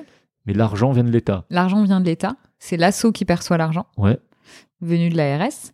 Et c'est l'association qui reverse l'argent. Ok. Et l- et- ok. Soit à des professionnels de santé libéraux, soit à des auto-entrepreneurs. Et l'État est ok avec ça?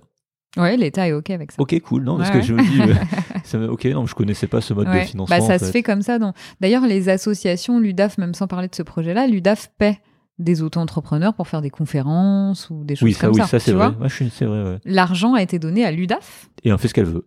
Bah, euh, pour le coup, pas vraiment, puisque là, Ouais. c'est moi la chef de projet, donc euh, on drive avec Maria Dumoulin, elle en fait pas ce qu'elle veut. pour cette partie-là, je veux mais, dire. ouais. ouais. Mais je veux dire, l'argent que l'UDAF reçoit, quoi qu'il en soit, après, elle peut le redistribuer. Elle a des non non, il y a Non. des comptes à Ah, rendre. Ah, non non non non, mais non mais si tu veux c'est très il y a des des bilans à donner. Non non, c'est très très carré hein. D'accord, Tu peux pas faire ce que tu veux hein, du tout.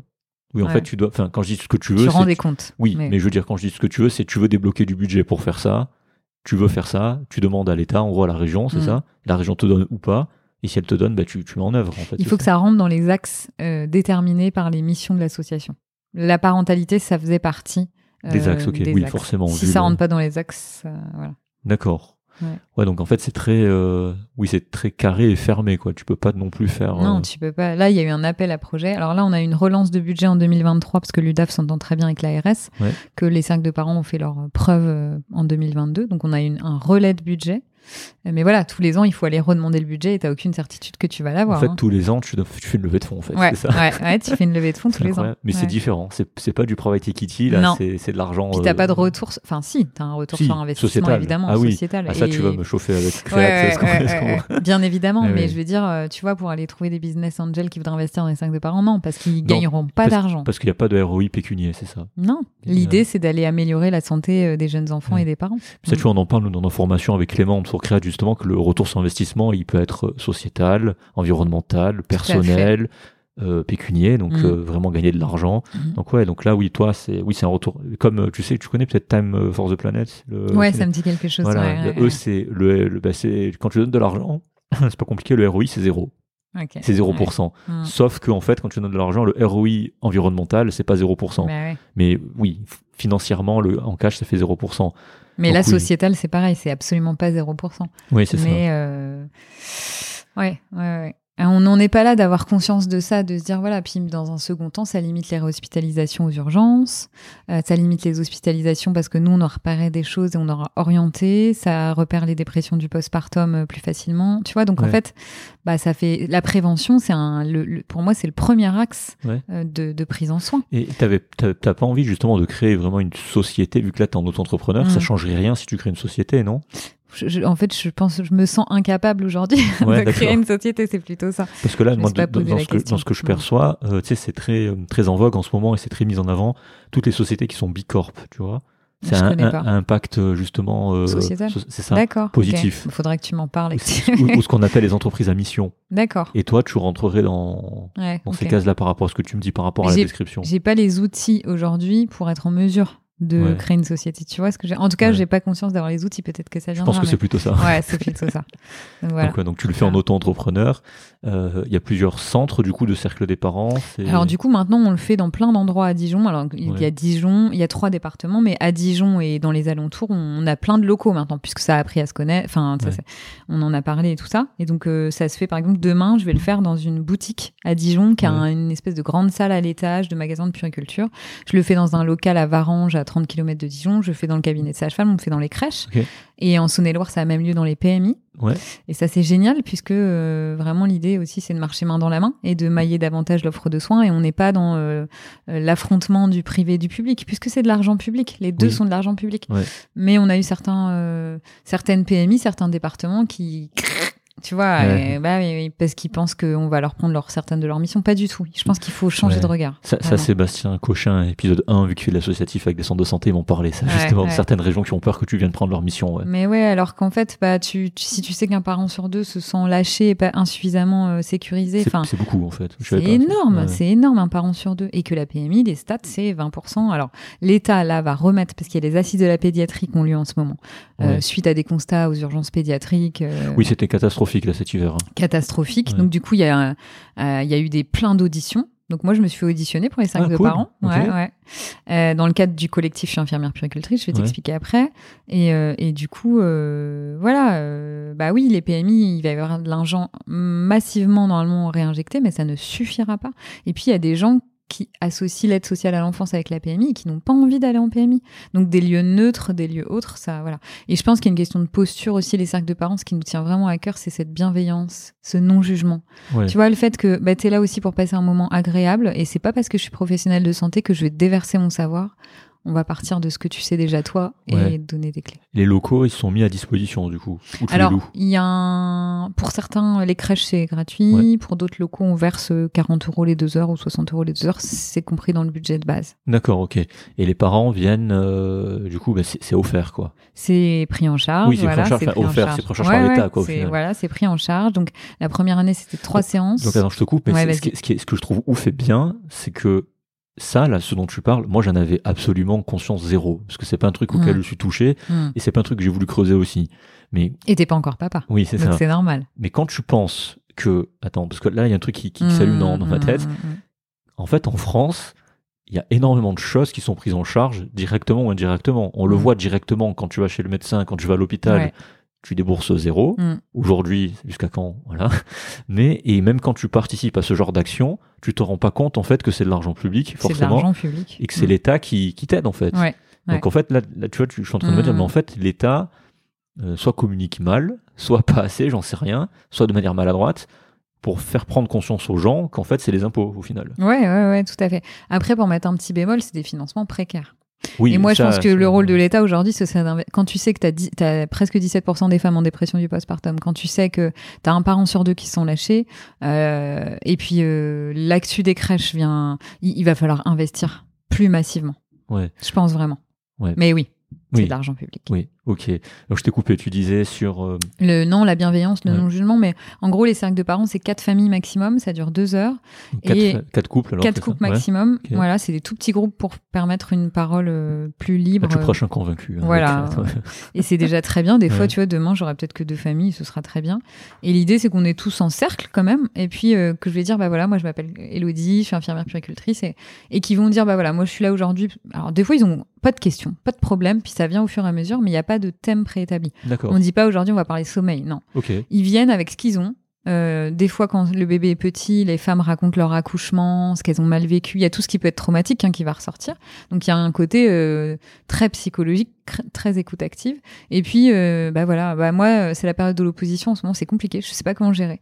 Euh, moi, le soir euh, ou la nuit, il se réveille trois fois. Moi, mon allaitement se met en place. Je sais pas. Voilà. Et là, moi, au-delà de donner des clés de réponse, il y a aussi l'interaction entre les parents. Donc, c'est vraiment père et danse qui vont venir se nourrir les uns les autres. Et moi, je régule, j'accompagne et puis je donne des pistes de réponse. Et donc, les deux heures permettent quand même d'avoir du temps.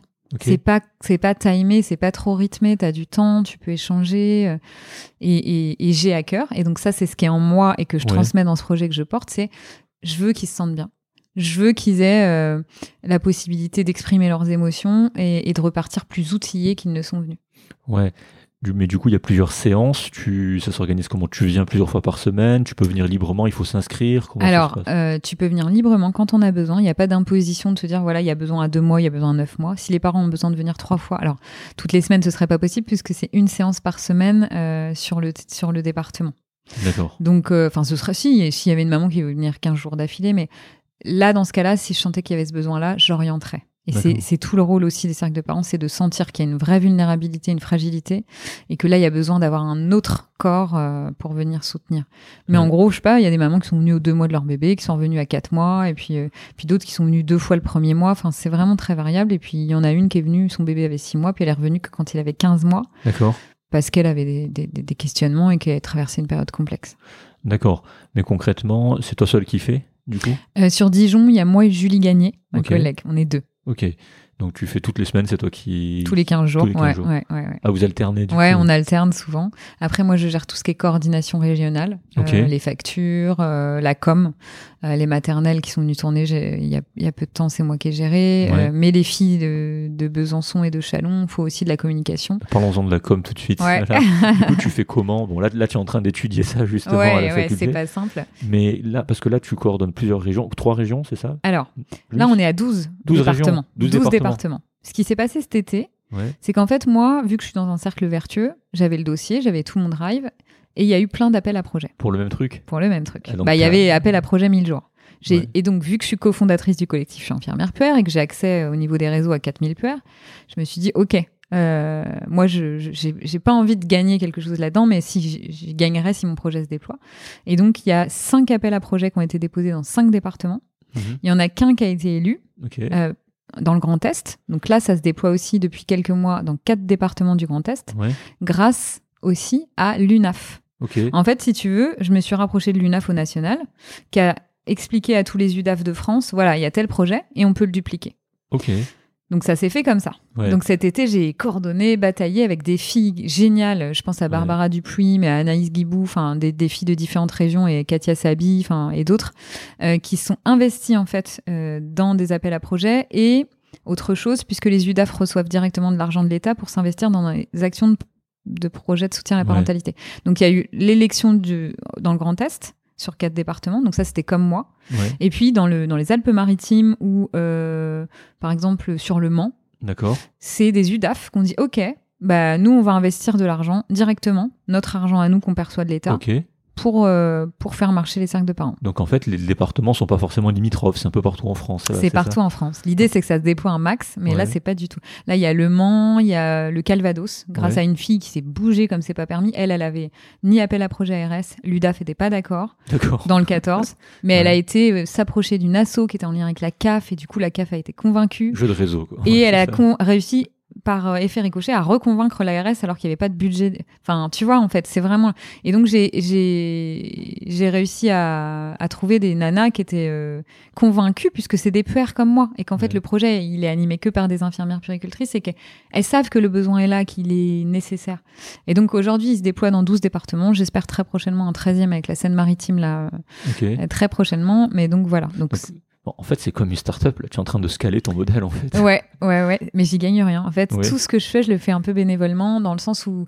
Et d'ailleurs, les nanas qui déploient les projets ont fait aussi beaucoup de bénévolat avant que les choses soient élues. J'y gagne rien. Ouais. Enfin, si j'y gagne beaucoup, en fait. Ouais. J'y gagne beaucoup au niveau de, de voilà, te dire voilà, j'ai- réussi à force du poignet Ouais. à déployer euh, ce truc-là sur 12 Non, départements en c'est un vrai- an. c'est vraiment en mode. Oui, c'est énorme. Mm. C'est un truc de fou. En fait, c'est Mm. vraiment une. Oui, c'est en mode start-up. Ouais, c'est en mode start-up, sauf que c'est pas le même modèle. C'est-à-dire C'est que pas- ça, les professionnels sont bien rémunérés et valorisés. Euh, ça, ça a un impact sociétal réel. On n'a pas encore de mesure d'impact, donc, mais moi je sais que ça a un impact forcément bénéfique.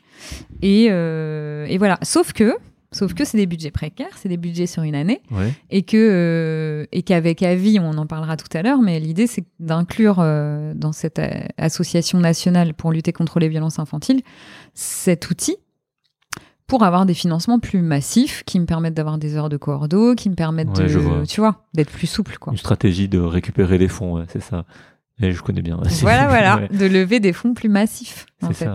Mais on- là, là, on était sur la com. Comment Mm. tu communiques en fait? Tu, tu, tu, c'est par ricochet comme tu disais par réseau. Tu envoies des mails à des gens sans les connaître, donc du cold mailing pour euh, pour le citer. Tu tu fais quoi? Comment tu contactes les maternelles? Euh, C'est toi qui fais tout en fait? J'ai tout fait, ouais, j'ai j'ai- j'ai fait Ouais, toutes non. les techniques que tu dis. Euh, au début, donc beaucoup d'affiches et beaucoup de com, euh, donc ça c'est l'UDAF qui a beaucoup aidé. J'ai rencontré beaucoup de gens. J'ai été rencontrer l'élu à la petite enfance de la ville de Dijon. J'ai rencontré toutes les directrices de crèche, donc j'ai fait beaucoup de réunions. En fait, en fait, t'es CEO. Je sais pas si tu te rends compte. ça- Hein tu fais comme un CEO de, de, de boîte en fait, de start-up. C'est- Ouais, C'est très trans. Non, mais c'est pas Mm. peut-être, c'est Mm, sûr. Ouais, bah si tu le dis, moi je me rends pas compte, mais en tout cas j'ai oui, fait je pense ça. que tu t'en rends pas compte. Ouais, je ouais. me rends pas compte. Donc j'ai fait ça, donc j'ai communiqué, communiqué, communiqué. Euh, j'ai des réseaux un petit peu influents, enfin à petite échelle, mais j'ai 1500 abonnés Instagram, j'en ai 1500 sur Facebook, LinkedIn plus. Donc, mais après, tu vois, s'ils sont engagés, c'est pas, tu peux en avoir peu. Voilà. Mais si c'est une communauté qui Ouais. est engagée, ça fait toute la différence. ouais, je pense que j'ai obtenu une certaine visibilité à force de persévérance. J'ai commencé à publier les photos à chaque fois que je faisais des cercles, en disant aux parents aidez-moi parce qu'en fait, plus je montre et plus je démocratise.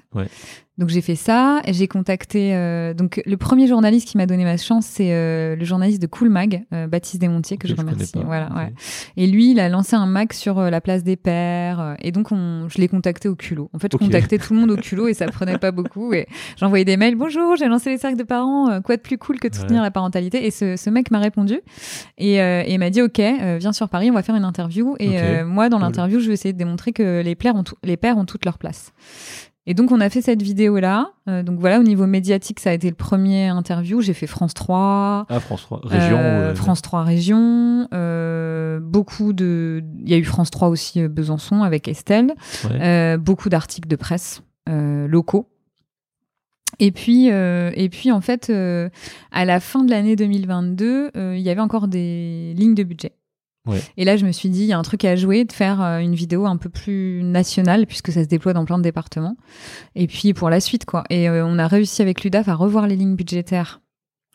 Et, et on a obtenu un montant pour tourner une vidéo avec le même journaliste de Coolmac qui m'a dit écoute, on peut faire une vidéo mieux que la première, parce que la première, en fait, on avait les masques, ouais. il y avait Adrien Taquet, c'était pas une vraie vidéo de communication. Et donc là, on a fait une vraie vidéo un peu de. Comment je pourrais dire ça Pour donner envie, quoi, pour montrer ce qui se passait. Donc, qui est sorti euh, en janvier, euh, qui est sorti en janvier 2023. Et je l'ai envoyé au maternel.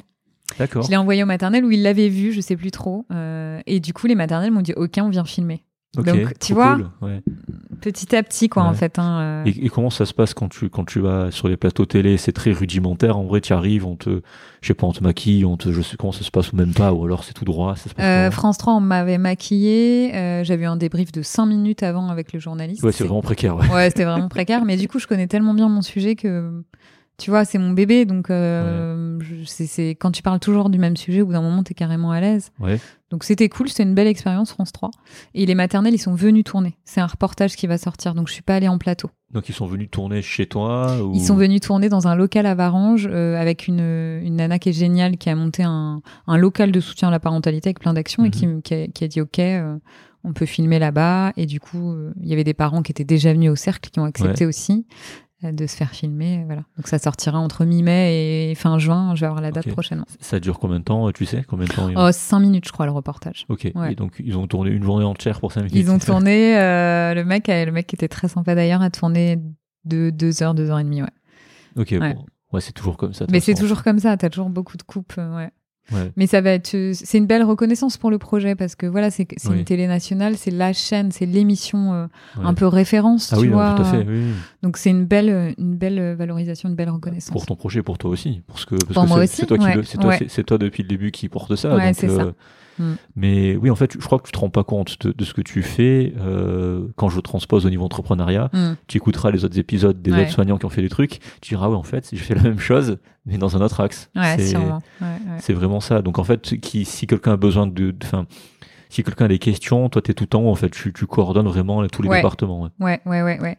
Bah, j'ai des mails, euh, j'ai un ou deux mails, euh, j'ai, je sais pas, cinq, six mails par jour de pères qui me disent je veux le développer dans mon département. Ah, Je trop passe- bien. Je passe beaucoup de temps, j'ai parlé avec des CPTS, tu vois. euh, CPTS. Euh, bah, je sais même pas mais c'est des groupements de, de professionnels libéraux. Ok. Je, je me rappelle, je suis nulle en acronyme, alors vraiment, je suis une quiche en acronyme. Ouais. genre. Mais bref, en me disant, bah voilà, nous, on a du budget de la région, on va essayer de le mettre en place. Euh, J'explique aussi à des gens qui sont intéressés que non, ça ne peut être animé que Ouais. par des infirmières puéricultrices, puisque c'est aussi un acte militant, hein, faut pas Ouais. l'oublier à la base, hein, quand même. hein. Euh, je défends cette profession-là parce que je pense qu'elle a des vraies compétences euh, pour cette action. Et, euh, et, et voilà, donc oui, je passe beaucoup de temps à faire ça. J'aime ça. Si j'étais payée pour ça, ce serait génial, parce Ouais. que c'est c'est ce que j'aime faire, en fait. Je, drive le projet. mais je crois que tu te rends pas compte vraiment. C'est tu, tu- ouais. si c'était quelque chose de oui. Enfin. Oui, si c'était rémunéré, Oui, si j'étais ça. payée pour ça, ouais. Mais je le suis pas. Mais Ouais. je, je désespère pas. Je me dis au bout d'un moment. Et puis aussi, ça porte des valeurs humanistes, tu vois. Ouais. De me dire, bah voilà, le projet, je le fais pas payer. Et puis de toute façon, ça aurait pas marché si je l'avais fait payer, tu vois. Je suis pas sûr, tu vois, parce Ouais, que bah. c'est- tu- je pense que tu te rends pas compte. Ouais, mais après, les infirmières sais, c'est une profession aussi qu'aurait. Enfin, peut-être j'aurais pu monnayer ça, mais en fait, j'ai aucun regret. Ça aurait pas été aussi vite. Oui. Parce que mine de rien, ce que je porte aussi, c'est allez les filles, allez-y, Ouais. je crois en vous, je suis derrière vous, j'ai réussi, vous pouvez y arriver. Tu Ouais. vois Et c'est ça qui me, c'est ça qui m'anime. Après, au bout d'un moment, euh, j'aimerais bien quand même avoir une certaine reconnaissance de ce que je fais, évidemment. Oui. Ouais. Bien sûr, c'est normal. Mais parce que c'est toi qui dois gérer toutes, euh, enfin toutes les levées de fonds entre guillemets avec les, les régions. Alors non. Par Ah, contre, non, non, non, non. Par exemple, Barbara Duplouy, qui est sur la région Grand Est, elle a quand même des heures de coordination pour sa région. D'accord, ok. C'est elle qui va donner les factures. Enfin, tu vois. Non, non. Non, moi, je gère quand il y a des questions nationales, euh, des questions de com. Après, c'est moi qui gère le réseau d'Instagram. Mais tu vois, j'ai une, bah, j'ai oublié de parler de Claire. Claire, qui est une cofondatrice du collectif avec moi et qui a réussi, elle aussi, euh, sur le Puy de Dôme, donc Clermont-Ferrand, euh, ça va émerger là. Puis elle a mis une énergie folle à le faire.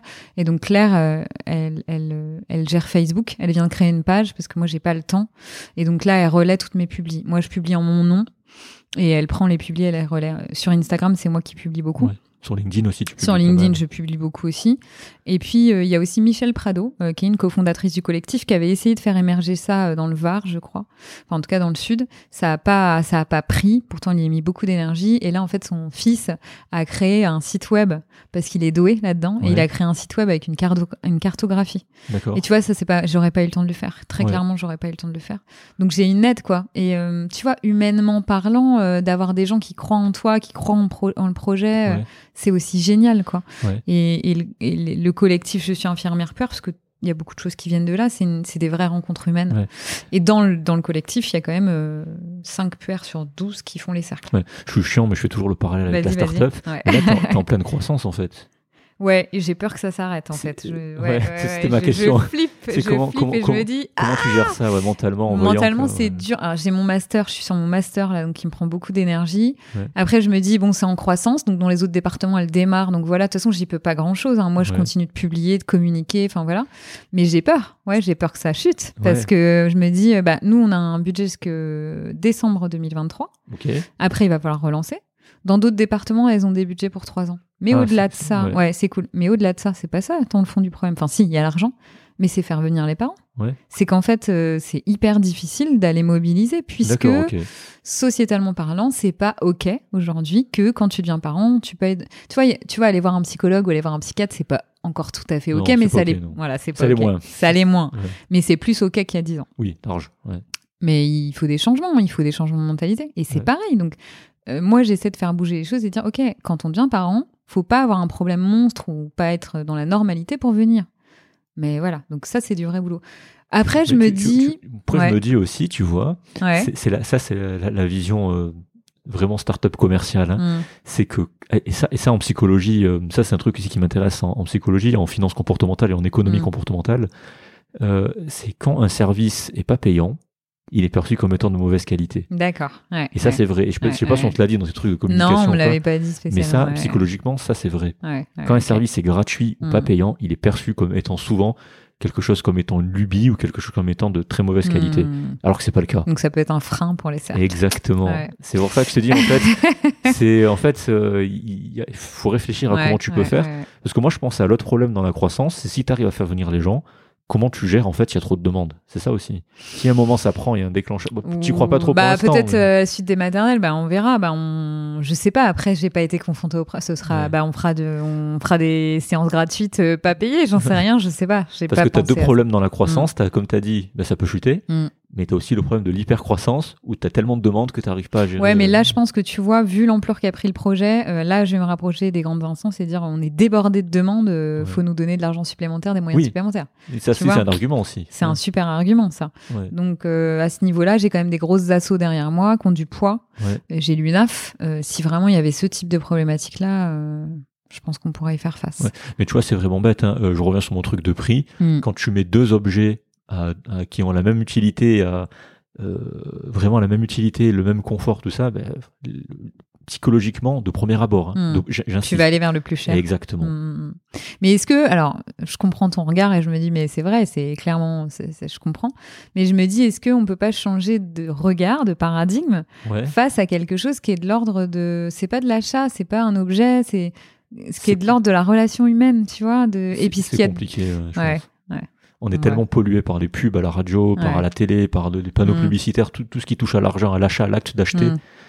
c'est, je pense que c'est, c'est compliqué. ouais. Je suis peut-être un peu trop idéaliste. mais si tu y arrives, c'est, Mm. c'est très bien. hein, Ça peut faire partie de ton combat. Mais Ouais, ouais. Moi, ça me paraît compliqué. Mais je, enfin, moi, je suis d'accord avec toi. hein. Mais je veux dire, dans les faits, ça paraît, euh, ça paraît très compliqué. Ouais, complexe à mettre en œuvre.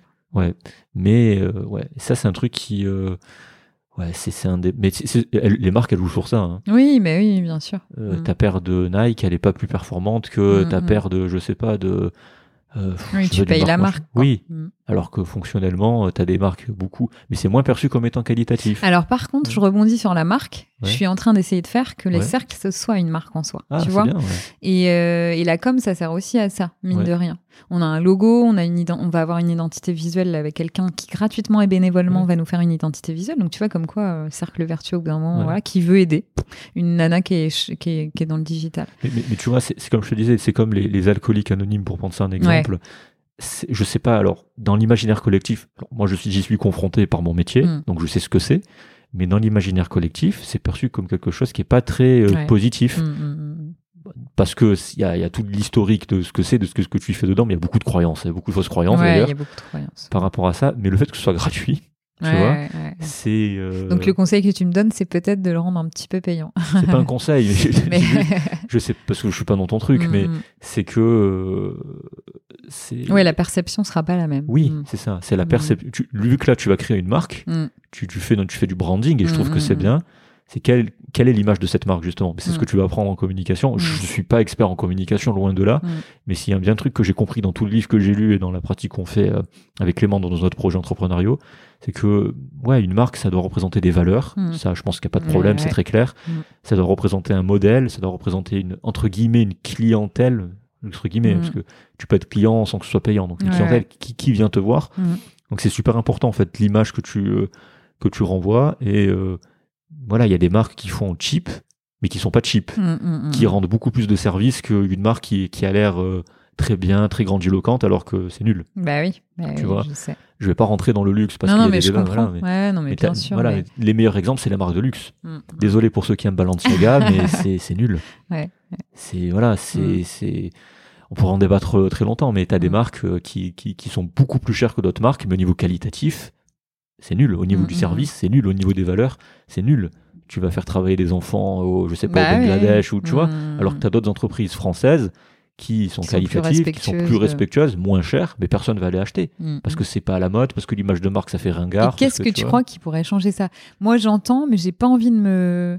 J'ai pas envie de me soumettre en fait à ça et j'ai envie de me mais dire non mais en fait. ouais c'est compliqué mais après ça veut pas dire que c'est impossible tu vois non Enfin, c'est pas possible j'ai pas la solution mais j'ai pas envie de me soumettre à un modèle qui compris, ne pas- rentre pas dans mes valeurs mais t'as pas rentré dans les règles du jeu tu vois Du je veux pas rentrer dans ces règles du jeu tu sais que c'est les règles du jeu, mais t'es pas forcé de les ouais, suivre. ouais, moi, je suis persuadé qu'il y a des moyens de. Ouais, mais- tu vois des moyens détournés Mais il y a euh, des marques qui ont réussi. Mm. Il y a des marques qui ont réussi à détourner ça, à pas rentrer justement dans le moule, mm, et puis euh, dans le moule du putaclic ou quoi, euh, ou dans les fausses promesses marketing, mm, mm, et qui mm. ont, qui ont réussi à faire autrement. Oui, c'est possible Mm. de tirer ton épingle du jeu. Ben justement, c'est un facteur différenciant. De pas faire comme les autres et de, de suivre ton propre chemin. Et je pense que c'est ça. C'est c'est tant que t'es aligné, t'es bon. Voilà. Si tu je commences. suis euh, complètement alignée Voilà, c'est tant que t'es. Quand tu commences à sentir une déviation, c'est qu'il y a un problème. Ce qui permet de faire la transition avec euh, Jolie Family. Super transition. Euh, ça a commencé comment cette histoire Euh, Alors, My Jolly Family, ça a commencé avant les cercles de parents. Ouais. Euh, on est trois collègues, on est trois copines. Ouais. On est chargés de formation, euh, on est profs, hein, toutes les trois. Et puis Valérie fait une, une formation en thérapie cognitivo-comportementale. Ouais. Et on se met à penser, à se dire, en fait, euh, quand on devient parent, il faut déjà prendre soin de ses besoins, prendre soin de soi. Et, et ça naît un peu comme ça. Julie et moi, on est puère, on est infirmière puéricultrice. Et, euh, et on se dit, voilà, on va faire euh, des axes soutien à la parentalité et des axes euh, soutien du parent lui-même dans ce qu'il est euh, globalement parlant. Ouais. Et donc, on lance My Jolly Family avec un site internet, euh, des consultations, donc payantes pour le coup, hein, puisque c'est la seule manière de, de, de nous rémunérer au démarrage. Et puis, euh, puis on lance ça. Alors, pour être très très honnête, My Jolly Family, j'ai pas, j'ai fait, on a fait des consultations au démarrage hein, au domicile, mais ça a pas pris d'enfer. Ça a D'accord. pas pris d'enfer. Euh, c'est compliqué, c'est payant. T'étais cofondatrice. Hein. Ouais, Ouais, cofondatrice de ouais. My Jolly Family. Donc euh, qui existe plus ou moins toujours puisque c'est un peu, enfin voilà. Mais j'ai vu le site, il est bien fait. Ouais, vois. après on l'a pas remis à jour, tu vois. Ouais. En fait, j'ai, c'est la manière dont je me fais rémunérer puisque je suis auto-entrepreneuse de My Jolly Family. Donc c'est comme ça que je me fais rémunérer. Oui, c'est la euh. boîte qui te. D'accord, ok. Bah, je perçois l'argent directement, mais voilà, ouais.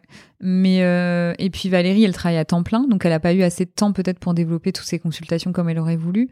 Donc je, dis- je dirais que c'est un peu en stand-by. Et puis ça correspond plus au mode. enfin, vu que j'ai eu de l'argent avec les cercles et que j'ai développé Ouais. ça, alors je continue des fois à faire des visites à domicile. Et d'ailleurs, euh, euh, c'est arrivé que je, je négocie pour que ça puisse se faire euh, sous l'enveloppe des cercles de parents parce que les parents Mhm. sont déjà venus. Parce que du coup, c'est plus concevable pour moi d'aller faire payer 50 ou 70 euros à des parents que je vais voir, tu vois.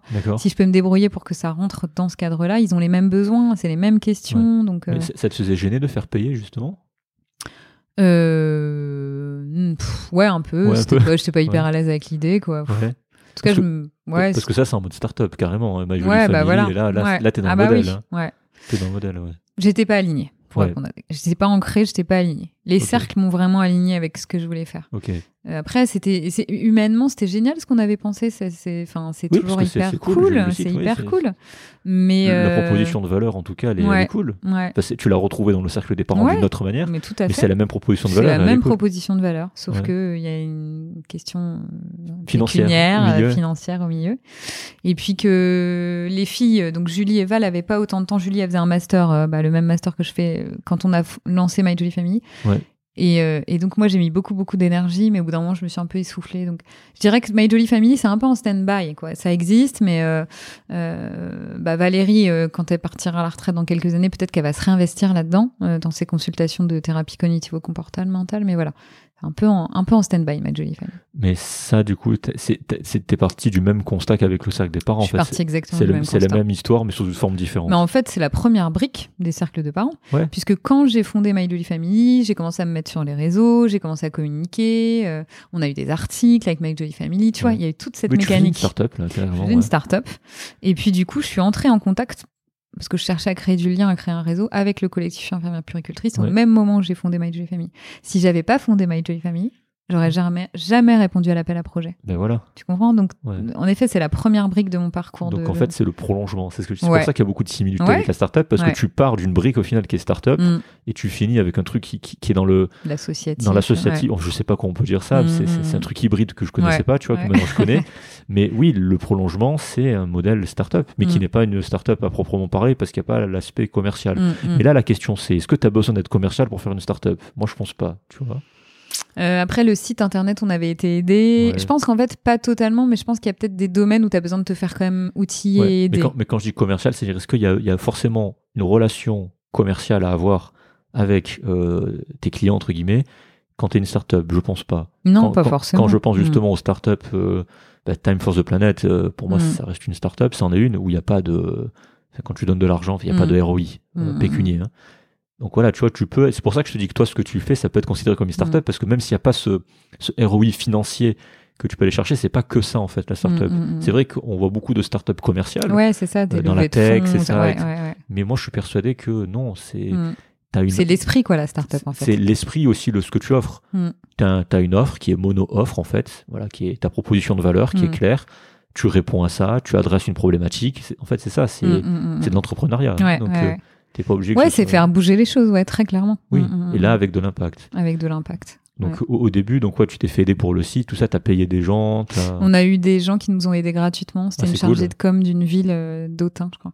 Ouais. Euh, non, on a été beaucoup aidés en fait. On n'a pas payé grand chose à part les, les frais d'hébergement. Donc, euh, et puis au niveau de tout ce qui est communication, euh, bah, j'ai été pas aidée par Romain, qui est mon voisin et qui est maintenant Ouais. podcasteur avec moi, qui m'a aidé pour. Il m'a donné plein de mails de, de radio, de contacts de presse locale. Ah, c'est trop cool. Donc voilà, il m'a beaucoup aidé. Il m'a aidé. Il m'a dit faut que tu fasses un communiqué de presse. Donc j'ai fait un communiqué de presse. Euh, Il m'a aidé, il l'a corrigé. Donc donc tu vois, je me dis en fait, Soyez gentils avec vos voisins. voilà. ouais, soyez gentils avec vos voisins. Et en fait, plus Ouais. tu donnes aux Ouais. autres. euh, alors rien n'est jamais désintéressé. Hein, et puis c'est une manière de de venir me réparer tout ça, très clairement. Euh, mais plus tu donnes aux autres sans attendre forcément la même chose. Enfin, je pense que ça, ça te revient, tu vois. Plus tu fais du bien autour de toi, ça peut paraître un peu bateau et un peu bébête, mais Ah non, je, pense vraiment plus t'es plus tu fais du bien aux autres et plus un jour ça te revient peut-être pas tout de suite et, et mon histoire Euh, on va en parler après mais avec Aude Ouais. Cette histoire-là, c'est clairement ça. Non, mais je suis d'accord avec toi parce que j'ai j'ai à peu près plus de 1000 heures d'écoute de podcasts euh, entrepreneuriaux Ouais. en deux ans. Donc j'ai fait le no life, hein, pour te dire. Et Ouais. le point commun, tu sais, tu cherches toujours des points communs entre, Mm. entre les succès, tout ça. Comment, Mm, mm. comment les gens font pour porter leur projet, pour réussir. Et je suis très content que tu dises ça parce que le point commun que j'ai remarqué entre tous ces gens qui ont, qui ont fait des trucs incroyables et qui ont réussi, il y a un truc qui revient tout le temps. C'est le don de soi, justement, le Ouais, don, le donner sans compter. Tu Mm, donnes aux mm, autres, tu donnes aux autres, tu donnes à tes équipes, Mm. tu donnes dans ton projet, tu, tu comptes pas le temps, tu donnes, tu donnes, tu donnes. Et au bout d'un moment, Ça paye. ça paye. C'est cette générosité envers les autres, envers toi-même, envers ton projet que c'est là où tu fais la diff sur le long terme. Même quand tu dis c'est au début tu vois pas les résultats, c'est chiant, tu dis mais est-ce que ça va marcher? Mais en fait, ça construit, ça se construit, ça se construit, et puis à un moment ça, tout ce que tu as mis en place, euh, ça, Ça fait prend une sens. grosse boule de neige sans que tu la vois. Et là tu la vois, tu dis ah ouais, ok. Mm. Et là c'est là où ça explose et c'est là où ça commence. Mm, mm, Donc c'est, mais oui c'est. le Ouais, c'est vrai, c'est ça, le don de soi. Et... En tout cas, c'est celui que je vois. Peut-être qu'il y en a Ouais. qui verront autre chose, mais d'un regard extérieur, quand tu prends du recul, quand tu les écoutes tous dans, dans les podcasts, tu dis, ah ouais, en fait, c'est ça.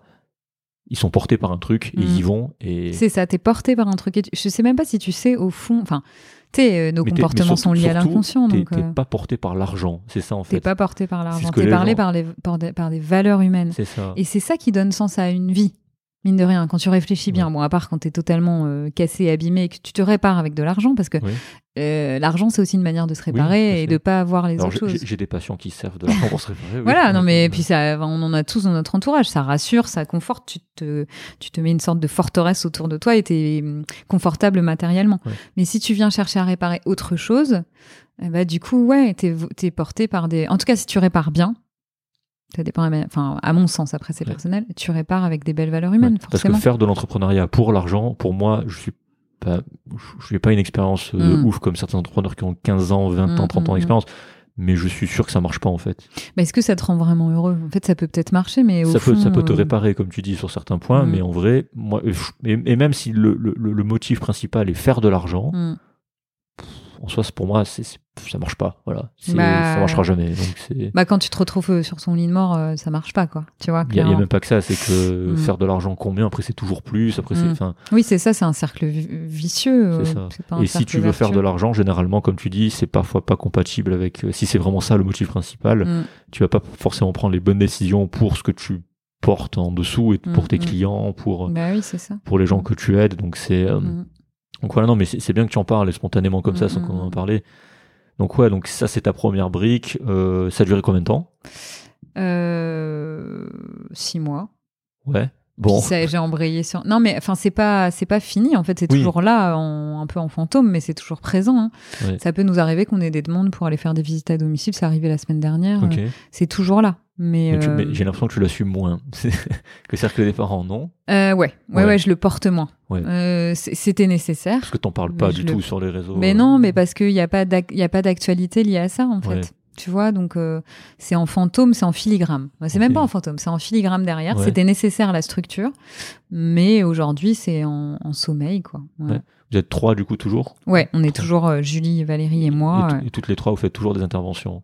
Ou il y a que toi qui. Euh, très. Bah, on... Valérie, très peu. Julie, elle fait des interventions. En fait, on est rémunéré par My Dolly Family, mais si, on peut intervenir, euh, faire des conférences. euh. Ouais, ouais, ouais. Donc, on en a fait quand même si pas mal des conférences. Ouais, si quelqu'un te veut te voir en conf, il contacte My Jolie Ouais, Family. et puis Exactement, ouais. Si donc si on mettra dans- conférence, c'est On ça. mettra dans la description. euh, voilà. Oui, parce que le cercle des parents, c'est pas disponible. Par... Mais vous, vous déplacez de partout, non? On va partout où il y a besoin, enfin sur tout le département. Partout Mm. en France, non Pas encore? Ah, j'aimerais bien, si j'avais les moyens, Ouais. mais je les ai pas Ou tu- tu, aujourd'hui. tu fais payer le déplacement, tout simplement? Je pourrais, mais je vois pas qui va payer pour ça. Il y a des croyances à travailler. Ah, bah écoute, tu me donneras des filons. Voilà. Ouais, parce que finalement, c'était une des questions, mais c'est. Tu, mais tu l'as dit au début, hein, je t'ai pas repris sur ça.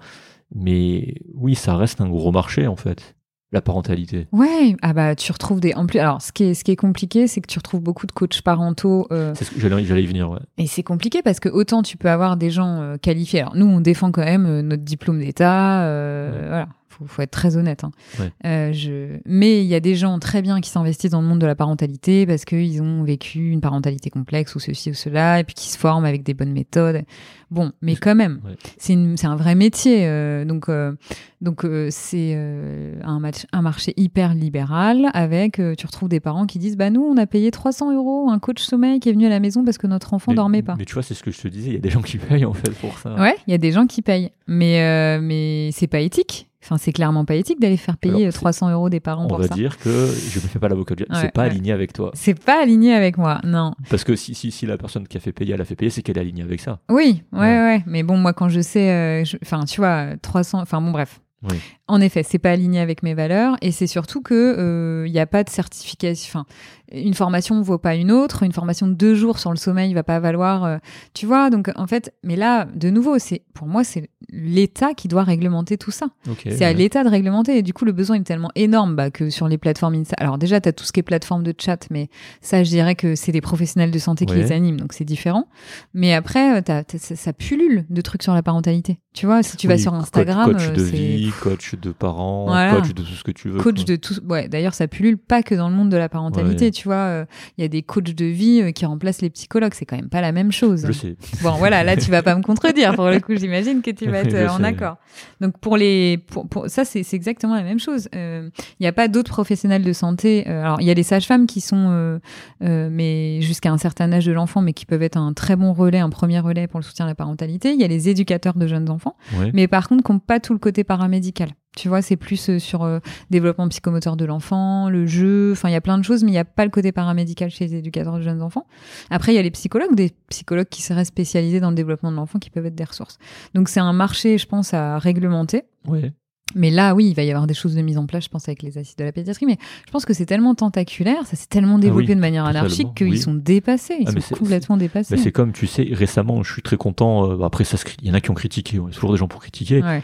Mais euh, Bruno Le Maire, tu sais, a fait une annonce euh, il y a pas très longtemps, il y a quelques semaines, trois semaines, même pas un mois, sur justement la réglementation euh, des influenceurs Instagram, même des réseaux sociaux. Ouais, par rapport pour- à l'image de leurs enfants, non, pas ça par non rapport à la chirurgie esthétique. Ok. Donc maintenant, il est interdit à quelqu'un qui n'est pas soignant, qui n'a pas un diplôme en fait Hmm. dans l'esthétique, médecin ou chirurgien, de faire la promotion de, pro- de chirurgie esthétique ou de produits de chirurgie esthétique c'est génial. Bah, oui, oui. ou d'actes Parce qu'il y a des en fait, dérives, ouais. ouais, il y avait un reportage qui montrait des gens qui utilisaient de, même de l'acide hyaluronique alors qu'ils n'étaient pas habilités à le faire. Il y en a plein qui ont fait ça, Mm, euh, mm. C'est Avec ça. des conséquences euh, désastreuses. Des nécroses, tout ça, c'est.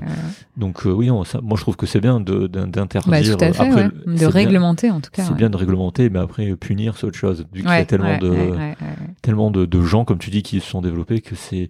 Mais je trouve que c'est bien de redonner la place. Mais justement, c'est ça, et ça c'est un truc qu'on parle souvent avec avec des collègues. C'est la, la valorisation des compétences soignantes en fait. Bah, ça va avec, hein, de toute façon, qui- ça va avec. qui- Et ça, je pense que ça va dans le bon sens pour Mm. valoriser une vraie expertise, parce Mm. qu'aujourd'hui, les choses ont tellement été prises par la tech, la finance, tout ça, que tout ce qui est dans le soin est un retard monstre, en fait, Énorme. et que ouais, déjà ton travail est dévalorisé par Mm. rapport à la rémunération, ça on en parle à chaque fois dans ce Bah, podcast. ouais, ouais. là. Euh, Il n'y a pas cette, mais c'est bien, ça c'est des petits trucs qui font que être soignant, c'est un vrai métier, c'est une vraie expertise, C'est ça. et c'est pas juste, euh, ouais, mais ça c'est pas perçu par. euh, Mais l'État a un retard monstre. En fait, il a tellement laissé faire, il s'est tellement démis de ses responsabilités, enfin, qui était ses responsabilités à la base. Euh, il pond des textes de loi, il met pas des ressources à côté suffisantes. Enfin, les lois, c'est bien de faire des lois, mais il faut les ressources pour les appliquer. Bah oui, sinon Il y a tu personne, peux... en fait. bah, sinon, sinon ça met, euh, notamment là, si on parle des parents, dans des mandats mais impossibles à. Et du coup, ça crée des, tu vois, des dichotomies, euh, bah, des mères qui se disent bon bah ok, faut jamais que je crie sur mon enfant, faut que je fasse ceci, faut que je fasse cela. Je sais pas. J'ai lu des bouquins, des podcasts, ok, mais dans la réalité, c'est tellement différent. euh, voilà, le quotidien est tellement complexe, donc il faut décoder, il faut expliquer, et c'est comme ça pour des tas de choses. Les risques psychosociaux, on en parlait tout à l'heure, Ouais. c'est la même chose. Mais, mais justement, est-ce qu'il n'y a pas un risque justement de de d'anxi- de rendre anxieux les gens avec tout ça? Alors avec tout ça, qu'est-ce que tu sous-entends par tout ça? ben, Tous ces nouveaux modèles oui, d'éducation? Euh, Si, bah aujourd'hui il y a des tas de parents anxieux. Enfin, Est-ce que c'est pas à cause justement de la surexposition sur les réseaux, tout ça, de tous ces modèles-là? Il y a eu un décalage, enfin un, déséquilibre entre une surexposition d'un modèle non décodé Ouais. et des ressources pas adaptées. C'est-à-dire que si tu avais mis en, en face, en miroir, des cercles de parents dans tous les départements. Oui. euh, et d'ailleurs, c'est pas le seul outil de la raquette qui manque, mais des tas de trucs bien avant Mhm. ou au démarrage, il y aurait pas eu ce déséquilibre parce que tu aurais pu décoder, tu aurais pu faire comprendre aux parents qu'avec les filtres, bah voilà, euh, on n'est pas des parents parfaits. Ça Ouais. fait écho à mon podcast, mais on n'est pas des parents parfaits, que on peut tendre vers, mais que ceci, tu vois, t'aurais expliqué. C'est comme si, je sais pas, je te balance une théorie euh, sur la com, je te la balance, tu vas la, tu vas la, tu vas la décoder avec tes filtres, avec ce que t'es et tout ça. Avec ce que tu connais, ouais, avec ce que tu connais. Donc moi, j'ai une voisine donc avec tous les biais que. avec tous les biais cognitifs que ça implique. Ouais, ça. Donc moi, j'ai des tas de femmes que je connais, souvent assez cultivées, hein, d'ailleurs, euh, avec des milieux sociaux assez favorisés, qui, se, qui ont même, au-delà de vouloir comprendre, ont anticipé les choses. Ont acheté des bouquins quand elles étaient enceintes. Voilà, et mais tout ça, c'est pas. Mais ça, mais ça, tu vois, je suis pas parent, mais je me suis posé la question. Hum, hum, hum. Est-ce que justement avant c'était pas plus sain dans le sens où il n'y avait pas cette, cette, cette angoisse d'anticipation? Alors, on pourrait voir ça sous cet angle-là, et même au premier abord, il y a Caroline Goldman, qui est une nouvelle podcasteuse qui, qui, qui parle du time out, Ouais. euh, qui, est un, qui consiste à mettre son l'enfant dans la chambre quand c'est trop difficile à partir de 12 mois. Le problème, je t'explique, Ouais. c'est que on n'en est plus au même stade qu'avant aux 30 ans. Aujourd'hui, il y a eu des découvertes en neurosciences Ouais. qui expliquent que euh, l'impact de l'adulte a euh, des répercussions sur le développement du cerveau de l'enfant. On, on a découvert plein de choses, il y a ça, mais plein d'études qui montrent plein de choses. Tu peux pas faire comme avant alors que tu as des nouveaux éléments de réponse. Par contre, tu peux... euh, comment je pourrais dire ça? Tu peux ne pas être extrémiste Oui. Et euh, justement, c'est en donnant des ressources et en décodant et en disant s'il y a une mère qui vient te voir en disant bah voilà hier j'ai crié, lui dire mais c'est pas ouais. mais c'est pas grave en fait, Ouais. ça peut arriver. L'important c'est peut-être de de dire bah voilà maman était trop fatiguée et puis c'est pas tous les jours. Mais sauf que quand tu lis un bouquin où on dit enfin voilà il faut éviter de crier, la mère elle va peut-être se dire faut pas que je crie et donc je pense pas que ce soit le problème de la nouvelle éducation. Je pense que ça va permettre de faire des adultes moins abîmés moins cassés parce qu'être en mesure de repérer ses émotions et de verbaliser ses émotions c'est une vraie force tu vois je pense que un petit enfant les petits maintenant qui sont capables de dire bah je me sens en colère ou Ouais. nous on n'avait pas les émotions enfin voilà et, et- et en tant qu'enfant je pense qu'il y a plein d'adultes aujourd'hui qui souffrent de pas avoir eu l'accueil de leurs émotions Ouais. d'enfant Mais parce qu'il y a tellement de ressources que tu t'y perds en fait. bah ouais c'est difficile de faire le tri Oui, c'est ultra dur. c'est ultra dur Alors, de faire le tri Généralement, on a l'impression de faire un bon tri en lien avec nos biais cognitifs. mais exactement Donc en fait, le tu viens biaisé. confirmer tes biais Tu euh, cherches le biais de confirmation. Alors ça, Tu le cherches cerveau, le biais de ça- ça, le cerveau, il adore ça. bah oui puis tu vas chercher des heures hein, jusqu'à temps de trouver le biais de trouver. Ah oui, j'ai lu ça. Moi, je fais comme ça, donc c'est bon. Voilà, non, mais Et puis ça. Google, c'est un super allié pour ça. Oui. hein. Tu vois, tu tapes ça. les mots-clés que tu veux, tu vas sur les moteurs de recherche. Et mon, mon, mon master, c'est là-dessus. Comment les jeunes mères vont rechercher de l'information en 2023 Intéressant, ouais. Tu vois, on y vient. Bah, tu vois. Et donc, c'est pour satisfaire des tas de besoins euh, non satisfaits qui leur créent des émotions négatives. Est-ce que tu crois que ChatGPT est peut-être une réponse à ça? Euh, bah là, la, la, la réponse est, est-ce que alors il y a plusieurs choses. Les- le- la société surresponsabilise les mères et Ouais. pas suffisamment les pères. Il y a un décalage entre les deux. J'ai Ouais. pas encore d'analyse vraiment fine, mais il y a ça. Et puis euh, il y a tous ces besoins euh, fondamentaux qui sont, euh, je sais pas moi, le besoin de comprendre, euh, le besoin d'être rassuré, euh, Ouais. le besoin de confirmer ses pensées, la quête de sens, le besoin de, pro- de progresser, et puis le besoin de partager aussi. Parce qu'on est des êtres, je le répète, de relations, et que la solitude, elle est presque pathogène quand tu deviens parent. Ouais. Et vu qu'on est dans une société où on est quand même beaucoup plus seul qu'hier, parce que t'as des, parce que tu bouges de région, parce que tout ça, et parce qu'il y a plus, vu que c'est plus les mêmes modèles. Si tu veux, quand les grands-mères disent, bah moi, à mon époque, je le laissais pleurer, et puis ça lui a oui, fait les poumons. oui, oui. Bah ça colle pas avec ce que la mère elle a lu. Et- la mère elle se dit ça, mais ouais. non, moi je sais, j'ai lu euh, de manière scientifique que c'est pas bon de faire Oui. ça. Donc elle a plus de repères, elle a plus de modèles. Alors qu'avant c'était, euh, tu vois, il y avait une sorte de, de groupe collectif de femmes. Oui, c'est ça, ce que je, c'est ça que je te dis, c'est qu'en Mm. fait, il y a, il y a- il y a- j'ai l'impression qu'il n'y a, plus de- il y a plus de racines, en fait. non, ouais, il faut un village. On dit qu'il faut un village pour élever un enfant, mais il faut recréer ce village. Ouais. Et, et les cercles, c'est un petit outil parmi tant d'autres. Ça suffit pas, ça suffit vraiment pas à soi-même. Mais je pense qu'il faut remailler la raquette, mais beaucoup. Mais ça prend du temps, vu qu'on a tout. Enfin, Parce que la- la- oui, c'est ça, parce que la, la tech est arrivée, l'information est arrivée en flèche, en fait, avec énormément de. village Tout- planétaire de l'information. C'est ouais. ça, tout le monde peut poster son truc, Mm. tout le monde peut parler de son expérience. Mm. Alors, ça a des aspects bénéfiques dans le sens où ça permet de vite avoir de l'info, d'être rassuré parfois vite. Ça a l'effet inverse où tu peux te perdre et te Mais, mais noyer. oui, non, mais tu te perds en fait. Voilà, mais- et ça, peut devenir addictif. C'est ça aussi une des conclusions, c'est que ça peut devenir addictif. Et ça l'est en fait. Ça l'est, clairement. Puis je pense qu'on est tous un peu addicts. euh, Enfin, voilà. Après, je pense que c'est lié à la. à- En fait, maintenant, ce qui donne le ton, c'est même plus les politiques, c'est les médias. C'est-à-dire que les politiques réagissent quand les médias se saisissent d'un sujet. Alors qu'avant, quand même, c'était des sujets politiques amont, ouais. et les médias se saisissaient. Exactement, D'accord? Maintenant, on est dans inver- Bah, c'est- inversion c'est de c'est le valeur. cinquième, le, le quatrième, cinquième, je sais non, le quatrième pouvoir, les médias. Ouais, c'est ça. bah tu vois, et puis ça va devenir de plus en plus puissant. Mais je pense que le désarroi des parents, il n'est pas que lié à la, à les, aux informations massives, il est lié à un vrai changement, une révolution anthropologique euh, liée au- à la révolution du droit des femmes Oui. et à la révolution de la place des enfants. Ouais. Quand tu te dis que dans les années 60 ou 70, on opérait des enfants à cœur ouvert sans anesthésie, tu te dis qu'on revient de loin quand même. Tu savais Oui, ça oui, euh, j'en ai parlé, j'en ai parlé enfin- avec Marie-Esther justement. C'était le sujet. Ouais. C'est dingue de d'opérer des enfants. Mais aujourd'hui, tu vois, je te le dis, j'arrive même pas à le conscientiser tellement c'est atroce. Ouais. Et euh, j'ai lu un truc là dans, mon, dans le cadre de mon master, il y avait une, un procès en 1912 où une petite fille relatait que son père la violait. Oui, Et en fait, ce qui lui a été répondu, c'est que les gens ont tous ri et ont dit, bah, te rasseoir, c'est pas très grave. D'accord. Euh, voilà, donc c'était il y a un peu plus de 100 ans, mais on revient de très très loin. Et du coup, euh, les droits des femmes et les droits des enfants, c'est intimement lié. C'est Ouais. très féministe, hein, mon propos, mais c'est vraiment intimement lié. Et, et les, les droits des enfants succéderont euh, aux droits des femmes. Ouais, justement, ça fait lien avec tout ça. Donc, il y a vraiment ce fil conducteur qu'on retrouve, je suis content, avec parents pas parfaits. Euh, Romain, c'est ton voisin. Vraiment, c'est mon voisin. Il habite à côté, là, Il habite à côté. ouais. D'accord. Donc, il C'est un s'appelle ami, Romain. Romain Maury, M-A-U-R-Y. Donc, euh, tu l'as connu parce que c'était ton voisin, c'est ça?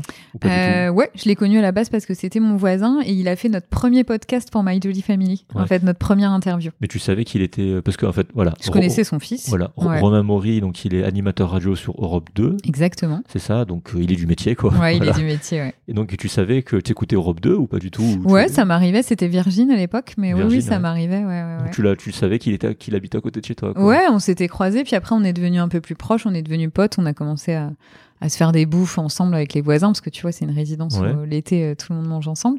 Ouais. Et puis ils ont eu un... Moi j'ai un fils qui a 4 ans, Baptiste, et eux ils ont un petit garçon de 3 ans. Donc euh, ça crée du lien aussi euh, au fur et à mesure. Et, euh, et du coup, alors, quand j'ai lancé tout ça, Noé était bébé. Il avait D'accord. même pas un an. Donc il était en galère. Ouais. Il dormait pas. Enfin, c'était compliqué. Donc il, il, c'était un sujet qui lui parlait beaucoup. Et ça faisait longtemps qu'il me disait il faut qu'on fasse des podcasts. Ah, faut qu'on fasse des de lui, podcasts. Ouais, l'idée vient de lui. C'est lui qui avait envie de faire des podcasts. Il me dit, tu sais, les podcasts, les podcasts. Puis au fur et à mesure, en fait, cet été, je crois, ouais, Ouais. avant l'été, on a commencé à se pencher dessus, à réfléchir, à dire, ouais, un homme, une femme, on, on veut vraiment qu'il y ait ces regards complémentaires et, euh, et libérer la parole euh, autour de sujets qui touchent tout le monde. Et, et- et pas être expert en fait, pas être dans cette position d'expert sachant, parce qu'il y a beaucoup de podcasts comme mais, ça. mais ça se voit parce que Mm. justement, c'est lien que je voulais écouté faire. J'ai Ouais. écouté et tu retrouves vraiment l'esprit radio, Ouais, mais ouais, qui n'est pas expert. Non. C'est l'esprit radio Mm. détendu, cool. Il, anime très bien. Enfin, tu vois que c'est son métier, quoi. Ouais, ouais, c'est complètement sens, son métier. Mais c'est- t'as l'impression d'écouter la radio sans que ce soit la radio, Ouais. mais en podcast. Ouais. Bon, il y a des radios qui font des podcasts, bien Mm, sûr, mm, mais mm. là, c'est un format podcast fait par un gars de la radio, mais tu sens que, tu sens que le gars euh, vient de la radio, enfin, clairement, notamment la qualité euh, du Audio, son. hein. ouais, très bonne. Mm. D'ailleurs, tu enregistres avec, dans un studio, On enregistre euh, des fois dans un studio, euh, oui, principalement dans un studio. à Europe 2, du coup. Je peux pas dire. Je dire. Mais le matos, le matos, c'est des micros de, ça doit des bons ouais, c'est du bon, c'est du bon matos. Ouais, parce Ouais, que ouais, j'ai- écouté. Et tu, tu, et alors, si tu veux, euh, comment dire, euh, si tu veux faire une petite pub sur LinkedIn et le taguer, il sera ravi Ah, parce le que il sera Ouais, dans- Il, il a une, euh, il met un- une énergie folle dans ce podcast. Moi, beaucoup moins. Ouais. Euh, moi, je recherche les contacts et tout ça, mais il met une énergie folle dans le celui qui fait montage. montage, Ouais. le mixage. C'est lui qui fait tout le montage, tout le mixage. euh, Parce que ouais, Donc, c'est euh, c'est- ouais. vachement, euh, en tout cas, vos deux voix à vous. Mm. Après, vous faites des trucs par téléphone, donc c'est, bah oui. tu peux pas faire Bah des non. miracles non plus. mm, mm, ça. Mais par contre, pour vos, pour vos deux voix, la voix est claire, elle est, enfin, c'est vraiment bien mixé. Quoi. Il a mis beaucoup, beaucoup d'énergie à ce qu'il y ait une bonne qualité de son comme ça. Ouais. Ouais, c'est. euh, Donc, le- n'hésite pas à faire de la pub à parents Oui. pas parfait. non, mais je ferai de la pub parce que le son est vraiment, et c'est vraiment agréable à l'écoute, Mm, le mm, son. mm. Alors moi, j'ai comparé avec ma manière de mixer. On n'a pas du tout la même manière de faire. Euh, mais les voix ressortent vraiment très claires sur euh, beaucoup plus claires que sur que sur moi ou que d'autres podcasts. C'est ouais, c'est tu Il sens sera que très content. mais tu l'entends en fait. Ouais. Moi, en, en tout cas, moi j'entends la diff et euh, et ouais. le- après, c'est aussi il y a- il y a- les micros, ça joue beaucoup dans dans, dans, ce- dans ce type de nuances là. Mais Mm. après, il y a aussi l'expertise du mixage Ouais. et du mastering qui, euh, qui, joue, qui joue énormément. Mm, mm. Donc, ouais, donc t'enregistres souvent, du coup? Ouais, on enregistre. Bah, on- là, tu vois, au mois de, au mois de mars, on a enregistré trois épisodes. On sort un épisode toutes les trois semaines. Ah, comme nous, ouais, c'est- Ouais, c'est cool. Donc, on n'a pas beaucoup d'avance. Enfin, là, on a un peu d'avance, mais on n'avait plus beaucoup d'avance là dernièrement. Donc, on en a enregistré 3-4. Puis là, tu vois, le prochain épisode, c'est le 24 avril, on enregistre. L'idée, c'est d'aller trouver des nouveaux sujets, des nouveaux parents. Ça, c'est moi qui me charge de. mais de- mais de tu vois, ça chercher me rassure du rythme parce qu'en vrai, quand c'est toi qui fais tout, là, c'est moi qui Bah fais tout. ouais. En fait, si, tu fais un épisode toutes les semaines, il te faut une team. Il mais faut une il faut équipe. une équipe. Et Parce puis que- Romain, il fait tout tout seul. Oui, parce qu'il y, a- y la ligne éditoriale, il y a la C'est trame, il y a qui tu vas appeler, pourquoi, de quoi tu vas parler. hein. Ouais. Mais en fait, moi, je le fais. On le fait avec Clément, on le fait à deux. Bah nous mais aussi c'est- à mais deux, c'est mais. l'enfer, en fait. C'est Trois semaines, c'était parce qu'au début on était sur un format tous les 15 jours. Pareil, Et exactement en fait, on s'est dit, on va ralentir un peu. C'est J'ai même dit à Romain une fois par mois. Il m'a dit non, toutes les trois semaines. Puis on a eu notre premier sponsor là dernièrement, mais. Ouais, euh, C'est cool. Ouais. Mais tu vois, ça me rassure parce que Ouais, on s'est posé les mêmes questions avec Clément. On était, on était chaud toutes les deux semaines, mais on était épuisés. hein. Mais oui, c'est trop dense. C'est trop, dense. trop dense. Surtout que nous, on se déplace. On... Bah oui, attends. voilà. Nous, on n'a pas ça. C'est-à-dire C'est qu'on appelle les gens, donc ça nous fait gagner. Attends, tu vois pas là sur une journée euh, les heures de déplacement. Ah ouais, non. Plus le... après, dans le train, au pire, tu mixes. Voilà, c'est ce Ouais, ouais, c'est clair, c'est clair. Mais là, vu C'est que t'es en voiture, ça va être compliqué. Non, tu peux pas mixer. Ouais. non. Mais oui, donc c'est un gros travail. Donc, Mm, euh, mm, mm, bah, ça me rassure. Tu vois, spontanément, on s'est Ouais. dit, ouais, trois semaines, ça peut être bien. Et tu vois, ça me Ah de voir qu'un c'est professionnel il fait la même chose, tu vois, ça me rassure. Donc je me dis, ok, ouais. peut-être on est Et pas encore, ouais, il a tellement de tellement d'autres casquettes que je pense que c'est vraiment chaud pour lui, quoi. Ouais. Du coup, t'as un épisode préféré? Euh, j'ai beaucoup aimé euh, l'épisode, de- un des premiers qu'on a fait sur les émotions. J'ai beaucoup aimé le premier en fait. C'est Ouais. bizarre, hein, mais le premier était vraiment vraiment cool. Et après, non, à chaque fois c'est des ambiances différentes. Ouais. C'est vrai que c'est jamais. Des fois c'est un peu plus expert. Alors là, on a interrogé des, des gens qui ont des grosses communautés Instagram, euh, Instagram et notamment avec des gens qui sont euh, investis dans le soutien à la parentalité. On avait fait le choix d'interroger des parents euh, vraiment lambda de notre réseau amical, puis après on a fait un choix un petit peu différent. Euh, mais faut- on veut pas s'éloigner, on veut pas vraiment tomber. Alors il y a peut-être un ou deux épisodes où c'est un peu un peu prescrit, tu vois. Pour le coup, c'est pas l'idée. Mhm. Euh, mais tant que ça ça, ça devient pas euh, régulier et récurrent, ça ira. Mais voilà. Ok, il y a. D'ailleurs, j'ai même pas, je t'ai même pas laissé dire. Mhm. Et tu résumerais ce podcast comment en quelques mots? C'est l'idée que c'est comme si tu étais en train de, de bouffer au resto avec euh, deux femmes, deux hommes, enfin voilà, et qu'on échangeait comme on échange euh, sur ce qu'on peut traverser. Ouais. C'est vraiment cette idée-là, tu vois, d'échanger. ouais. Une discussion. Et il y a une trame, mais en fait, on dévie très souvent. Oui. On reste jamais trop sur la trame. Ouais. Romain fait des blagues, donc euh, tout du coup temps, ça détend l'atmosphère. Et... Donc il y a cette idée, et souvent quand on enregistre, on... enfin la plupart du temps, on passe des moments sympas. quoi. Ouais. C'est une Et- aventure aussi humaine hein, avec Romain, euh, parent pas parfait. Mm. Et puis, le... il y a un moment qui t'a le plus touché dans, dans, dans une réponse ou. Est-ce que t'as, comme ça, dans un épisode, un moment qui t'a le. qui Bah, ce qui me touche, alors c'est pas un épisode en particulier, ce qui me touche, euh, c'est quand les gens sont au-delà de l'honnêteté, mais que tu viens creuser en eux et qui s'ouvrent. Parce que ce que tu remarques souvent, c'est que au début, ils sont assez fermés, une petite tension au début du podcast, tu vois. ça- Mais il, détend, mettre- mais il détend bien. euh, il voilà, détend il détend, il détend, euh, au sens propre comme au sens figuré. hein. Et tu vas arriver, en fait, petit à petit, à avoir quelque chose d'assez profond. Ouais. Que ce soit sur l'épisode sur les grands-parents, où il y a un, un interrogé qui a pleuré, tu vois, parce qu'en disant, bah voilà, ma grand-mère, c'était tellement important pour moi. Ou, ou une maman qui avait exprimé avec une honnêteté euh, vraiment euh, absolue le fait que, bah ouais, son fils, il avait, euh, parce que c'était sur les limites éducatives, je crois, Mhm. elle avait raconté un épisode hyper vrai qu'elle avait traversé avec son fils, tu vois, que t'as pas forcément envie d'aller raconter, où tu peux être, euh, avoir un peu honte ou être un peu gêné. Donc c'est- c'est cette sincéri- sincérité que tu viens toucher du bout des doigts qui me touche le plus. C'est Ouais. ça, parce que tu vois, aller euh, sortir des trucs euh, pour sortir des trucs et faire euh, de l'étalement de chance, c'est pas ce qui me touche. Ce qui me touche, c'est quand ça parle vrai. Ouais. Ouais, donc euh, c'est un beau projet. Donc c'est ça a démarré quand ce podcast? Ça a démarré cet été, en août. En août. Premier épisode en août. Ok. Donc là, ouais, on... je pense qu'on va faire une pause en juillet-août cette année pour euh, ralentir un peu le pareil. rythme. Parce que là, au bout d'un an, tu vois, t'arrives, tu te dis, bon, je vais faire une petite pause. Mais une jolie aventure aussi qui va dans le dans la même idée de démocratiser. euh, voilà, euh, oui, on est dans l'éducation bienveillante et positive, bien sûr, parce qu'on sait quand même que que c'est important. Mais euh, parents, vous n'êtes pas seuls et vous n'êtes pas les seuls responsables de l'avenir de votre enfant. Bien au contraire, il y a des tas de facteurs, euh, y compris sociétaux, qui viennent interagir. Ouais, donc tu t'es laissé euh, embarquer dedans volontiers. Ouais, ouais, coup. je me suis laissée embarquer dedans. Mais euh, t'as mis du temps euh, Non, non, non. C'est parce que ça fait longtemps que vous vous connaissez ou pas? Euh, deux, trois ans. Ah, mais ça, en fait, au début, Romain me disait faudrait qu'on, faudrait qu'on. Et du coup, moi, j'étais prise par des tas de trucs. Puis un jour, il m'a dit non, mais on pourrait. euh, Enfin, voilà. Puis l'idée, c'est dessiner de plus en plus nettement. Hmm. Et, euh, et un jour, je lui ai dit bah viens, on bosse là-dessus, on réfléchit, comment on veut qu'il s'appelle, qu'est-ce, quel format on veut. Enfin, puis du coup, on a, ça a émergé comme ça. Et, et donc voilà. Ouais. Bon, et puis vous communiquez comment sur ce podcast du coup? Euh, bah, du coup, on a des réseaux. euh, Insta, LinkedIn, Facebook. Mhm. Donc Romain, il fait des teasers euh, le mercredi d'avant, puisque les épisodes sortent le lundi. Donc il Mhm. fait un petit teaser. Souvent, euh, on relaie. Moi, je relaie sur la page des cercles de parents. Euh, on avait fait un communiqué de presse. Euh, Romain, il a été sur une télé euh, locale pour en parler. Et puis j'en avais parlé sur France 3, euh, en même Ah, temps que les cercles de parents aussi, de parents pas parfaits. Après, on... Quand le livre, dire. Ouais, à quand le livre, écoute, bah il y, y a une BD d'un mec qui a été interrogé d'ailleurs pour Parents pas parfaits qui s'appelle Yannick Vicente qui a écrit une BD Parents pas parfaits. Ok. Donc euh, tu vois, de là écrire un bouquin, c'est pas trop mon truc, mais Ou qui des sait BD. peut-être. Ouais, ou des BD. Je, alors, je sais pas si Romain est fort en dessin, moi je suis absolument nulle donc euh, pour le coup. Puis tu vois, ça existe déjà. Il y a vraiment cette BD Ouais. Parents pas parfaits qui est géniale. Ouais. Ok. Et pour finir, euh, même si j'aurais aimé développer plein plein de trucs, j'aimerais Ouais, faire un tour ouais. global. Parce que Euh, là, on est à combien Ouais, non, ouais, ça va, on est dans les temps. Ouais, on est dans les temps, mais tu sauras pas à combien on est parce que tu sais pas quelle heure on a commencé. Donc voilà. Donc, À peu près 11 heures, je dirais, non Ouais, je- te dirais rien. Ah bon. Donc, euh, action contre les violences infantiles, euh, ça c'est ton dernier truc, c'est ça. Euh, Et pas des qui- moindres. Ouais, Mm. c'est toi qui a, conf- qui a cofondé cette assos.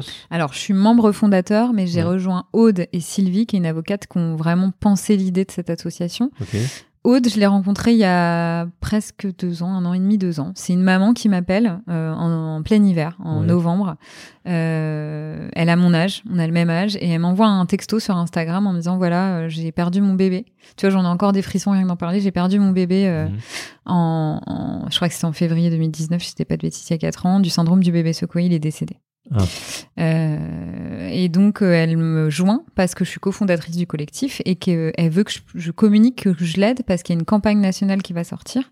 Euh, donc, elle a, elle a, elle a monté avec Adrien Taquet, enfin, elle a porté cette campagne euh, à bout de bras. Euh, c'est une campagne où tu vois un babyphone et où tu entends derrière un mec qui dit stop, ça suffit. Euh, Enfin, voilà, Mhm. et que tu imagines secouer un bébé. Et elle me contacte, elle me dit, elle me demande de l'aide en gros pour relayer sur nos réseaux. Et elle me dit, moi je pense que l'infirmière puricultrice c'est le professionnel de référence pour prévenir cette maltraitance. Et j'ai tout de suite envie de l'aider. J'ai tout de suite envie de l'aider. Elle me touche au plus profond de ce que je suis. J'ai un fils qui est né en mars 2019. Donc elle m'appelle, en fait, j'ai mon petit bébé euh, qui a même pas un an, et je me dis, elle devrait avoir son fils à côté d'elle, quoi. Donc ça, ça me touche, tu vois, j'y pense des fois quand je conduis, enfin c'est vraiment quelque chose qui me touche euh, au plus Mhm. profond.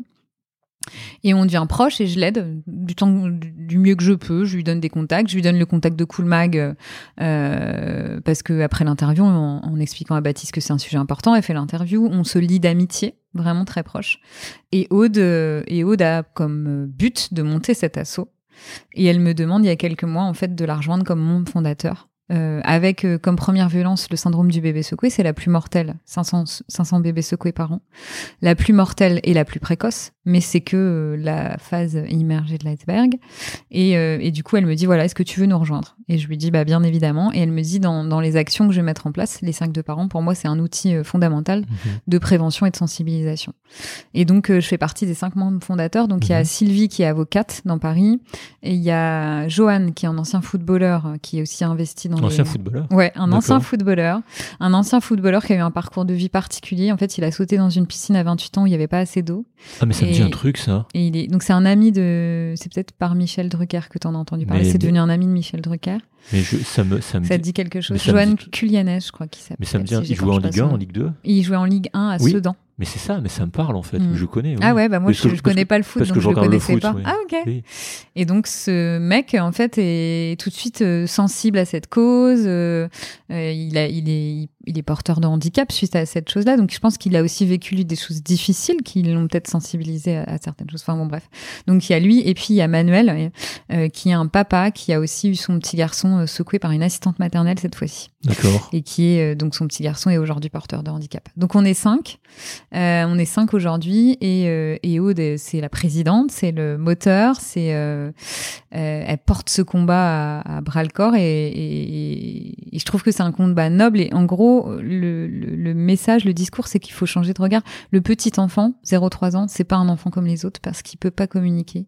Il peut pas expliquer ce qu'il vit.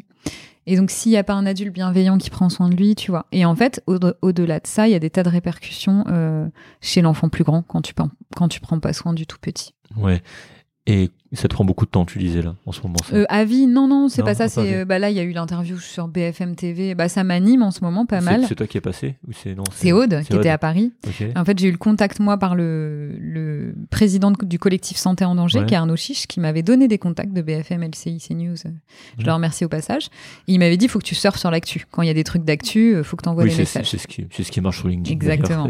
Et j'ai fait ça. Euh, la veille au soir, j'ai envoyé des messages sans grande conviction. Et Comme BFM, au culot. voilà, au culot. Ça marchait bien avec moi. Et BFM m'a rappelé le lendemain matin en disant on a besoin de quelqu'un avec la ministre euh, Charlotte Cobel à 17h30. Est-ce que quelqu'un peut venir? Donc ah oui, j'ai Aude. Ça, c'est vrai, c'est Anne-Sophie, euh, épisode 19, je sais plus, qui a fait infirmière reconversion. Ouais. Elle me parlait justement de CNews et de BFM. C'est exactement ça. Si on t'appelle euh, la dernière minute, est-ce que t'es ouais. dispo? Est-ce est que t'es dispo et, donc Aude et Sylvie sont sur Paris. Donc ça, c'est une vraie aide. Parce que moi, à Dijon, j'aurais pas pu y aller. Ils sont vraiment en flux tendu dans les médias. C'est un truc ouais, c'est flux tendu. C'est claque. Il faut que tu réagisses Exactement, euh, c'est dingue. Donc ça s'est bien goupillé et Aude, elle est sur BFM. Euh, et, et, les actions que vous portez aujourd'hui, c'est... Alors les actions portées, c'est avant tout euh, sensibiliser et former les professionnels de santé qui vont à leur tour sensibiliser les parents. Parce que les constats faits notamment par rapport au syndrome du bébé secoué, c'est qu'il y a une méconnaissance. Tu vois, tu as tendance à dire bah ça peut arriver à n'importe qui. Non, c'est une vraie maltraitance. Il faut 10 secouements en moyenne. Enfin, il y a 10 secouements en moyenne. Fais le geste Ouais. 10 fois, hein. c'est pas euh, deux, trois fois, c'est 10 fois en moyenne. Euh, les répercussions, elles sont euh, hyper dommageables pour l'enfant au niveau de son cerveau, puisque la Oui. nuque, enfin voilà, je pense que tu sais déjà.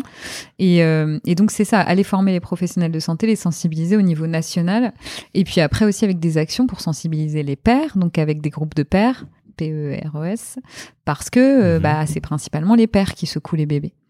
Euh, avec les asthmates, mais c'est les on retrouve alors que les mères sont plus avec les bébés. Tu retrouves Mhm. beaucoup plus de pères.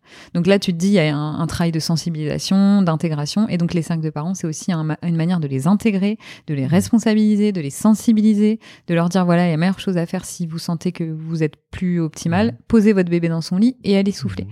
Voilà. Donc, et, et, et à vie, ce sera aussi un observatoire, enfin, au niveau des violences infantiles et puis d'autres axes de, de propositions de, de changer un peu les choses. Mais tu vois, ce qui se passe en crèche, c'est euh, révélateur de, d'un simple. Tu vois, quand tu regardes le reportage et que tu vois des petits bébés qui n'ont pas eu d'eau, parce que euh, c'est comme dans les EHPAD, c'est la même Oui, chose. C'est les populations les plus vulnérables et c'est atroce de voir ça en fait. Et euh, voilà, une professionnelle pour six enfants, c'est juste pas possible. Donc il y a une vraie maltraitance des professionnels de la petite enfance qui ne sont Ouais. que des femmes. De nouveau. Ouais. Bref, donc il y a un vrai changement à faire à ce niveau-là. Je pense qu'il faut prendre conscience Donc de en, ça. en fait, euh, ouais, j'avais pas. Mais tu vois, parce que moi, j'en avais pas conscience. Encore Mm. une fois, parce que pas exposé. C'est le jour où t'es exposé où tu te rends compte Mais que oui. c'est la misère. Bah ouais.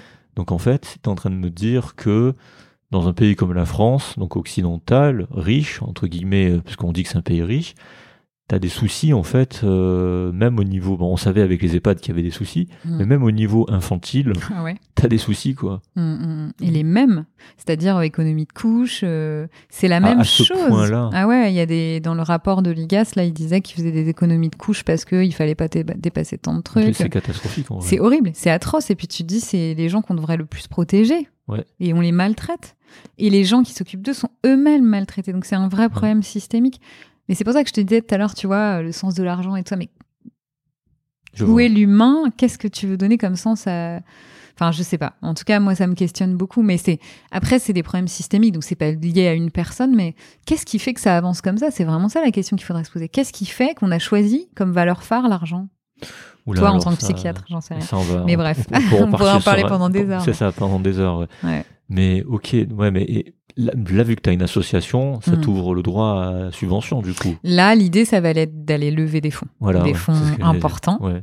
euh, et de garder cette sorte de gratuité, cette prise en charge, avec notamment un- des parrains qui vont être extrêmement médiatiques. On va essayer, Ouais. parce que qui Des, dit des parents médiatiques. des parrains, Des des parrains, ah, des parrains, médiatiques, ok. extrêmement médiatiques, donc je peux pas dire peux pas les dire- noms. ok, non, je peux pas dire les noms, mais des gens très médiatiques pour que on réussisse à amener le sujet sur la table et avoir euh, et faire des soirées de gala, avoir une soirée de gala Ah oui, et lever même. des fonds. Ah oui, quand même. Ah bah ouais, l'idée c'est ça, c'est d'aller lever des fonds conséquents pour euh, mais de l'argent pour euh, l'investir avec un impact sociétal fort. Ok, Mm. Ça, tu vois, c'est ça qui est beau. Il y a différentes manières de lever des fonds. Bah Pitcher ouais. un PowerPoint devant des, des, des Ouais. ventures capitalistes, euh, pitcher ton idée devant des, des, comme tu dis, des médiatiques ou faire des galas, c'est Bah beau. Bah ça, tu- ça se fait. Enfin, je sais rien. Je vois ça que dans les films, moi, les galas où tu vas lever des fonds pour des causes, mais ça se fait, quoi. Enfin, Oui, tu ah oui, ça se fait, Bah. Bon, bah voilà. Bah donc là, je pense que le, le tout petit enfant, il mérite qu'on lève des fonds pour lui. C'est comme le Téléthon, c'est une soirée de gala au final. c'est ça. Donc il n'y a pas de. Bah là, on fait la course des héros à Paris à la porte de Saint-Cloud. euh. C'est plein d'assauts. Bah, en fait, c'est une course avec euh, 300 assauts. Et en gros, euh, pour courir, faut payer et tout ça. Et ça, ça rémunère des assauts qui se battent pour le cancer, pour l'autisme, enfin pour plein de causes euh, nobles. Quoi. Et tu payes, c'est quoi Si tu fais des tours, c'est ça ou non? Ou c'est juste une Bah, course, là, en euh, fait, euh, j'ai fait une collecte. Ouais. payé, euh, on, va, on, a payé les droits d'inscription. On doit récolter 400 euros pour pouvoir courir. Donc, faut qu'il y ait des gens de ton entourage qui soient euh. Généreux. C'est déductif de 66. C'est ce que ça va peut-être aider certains à donner, mais Ouais. voilà. Donc, c'est Ouais. la collecte pour avis. Donc, ça. Donc 66% et enfin le 66% du montant donné, Déductible, des- enfin, et c'est- remboursé, quoi, en fait. hein. c'est un crédit d'impôt. C'est un crédit d'impôt. Ok. Bon voilà, si jamais euh, vous savez Mm. pas quoi faire de votre Mm. argent, il y a des manières de voilà, pas de retour sur investissement, mais un retour quand même sur investissement sociétal Exactement. important et Mm. c'est pour ça que l'État fait un cadeau fiscal aussi. hein. Ouais. C'est pour inciter les gens à investir dans des trucs où lui n'a pas la longe nécessaire Mm. pour euh, pour investir. Souvent c'est souvent c'est comme ça. Et du coup, en voyant tout ton parcours là, j'ai bah, j'ai vraiment l'impression, comme tu disais au début, que ça te tient énormément à cœur de ce que tu fais. Donc tu as trouvé, euh, tu disais, tu étais sur le point de toucher en fait ce Du bout des doigts. du Mm. bout des doigts, ouais. Mm. Ce Et qui m'anime, ouais. ouais, parce que tu t'es souvent posé la question. Ouais, euh, je pense que j'ai la réponse. Ouais. Je pense que je la connais, la réponse. Je pense que, comme je t'ai dit au tout, tout début du podcast, euh, ma mère, elle, elle était en dépression. En fait, ma mère était voir un psychiatre. Ok. Voilà, pour, euh, pour retrouver sa mère. Son père lui avait dit qu'elle était décédée. Et puis, quand elle a eu ma sœur, à 18 mois, l'âge auquel elle a été abandonnée, elle est tombée en dépression massive. Donc, elle a questionné son père qui lui a dit qu'elle n'était pas morte. Donc, elle a entamé une psychothérapie pour retrouver sa mère.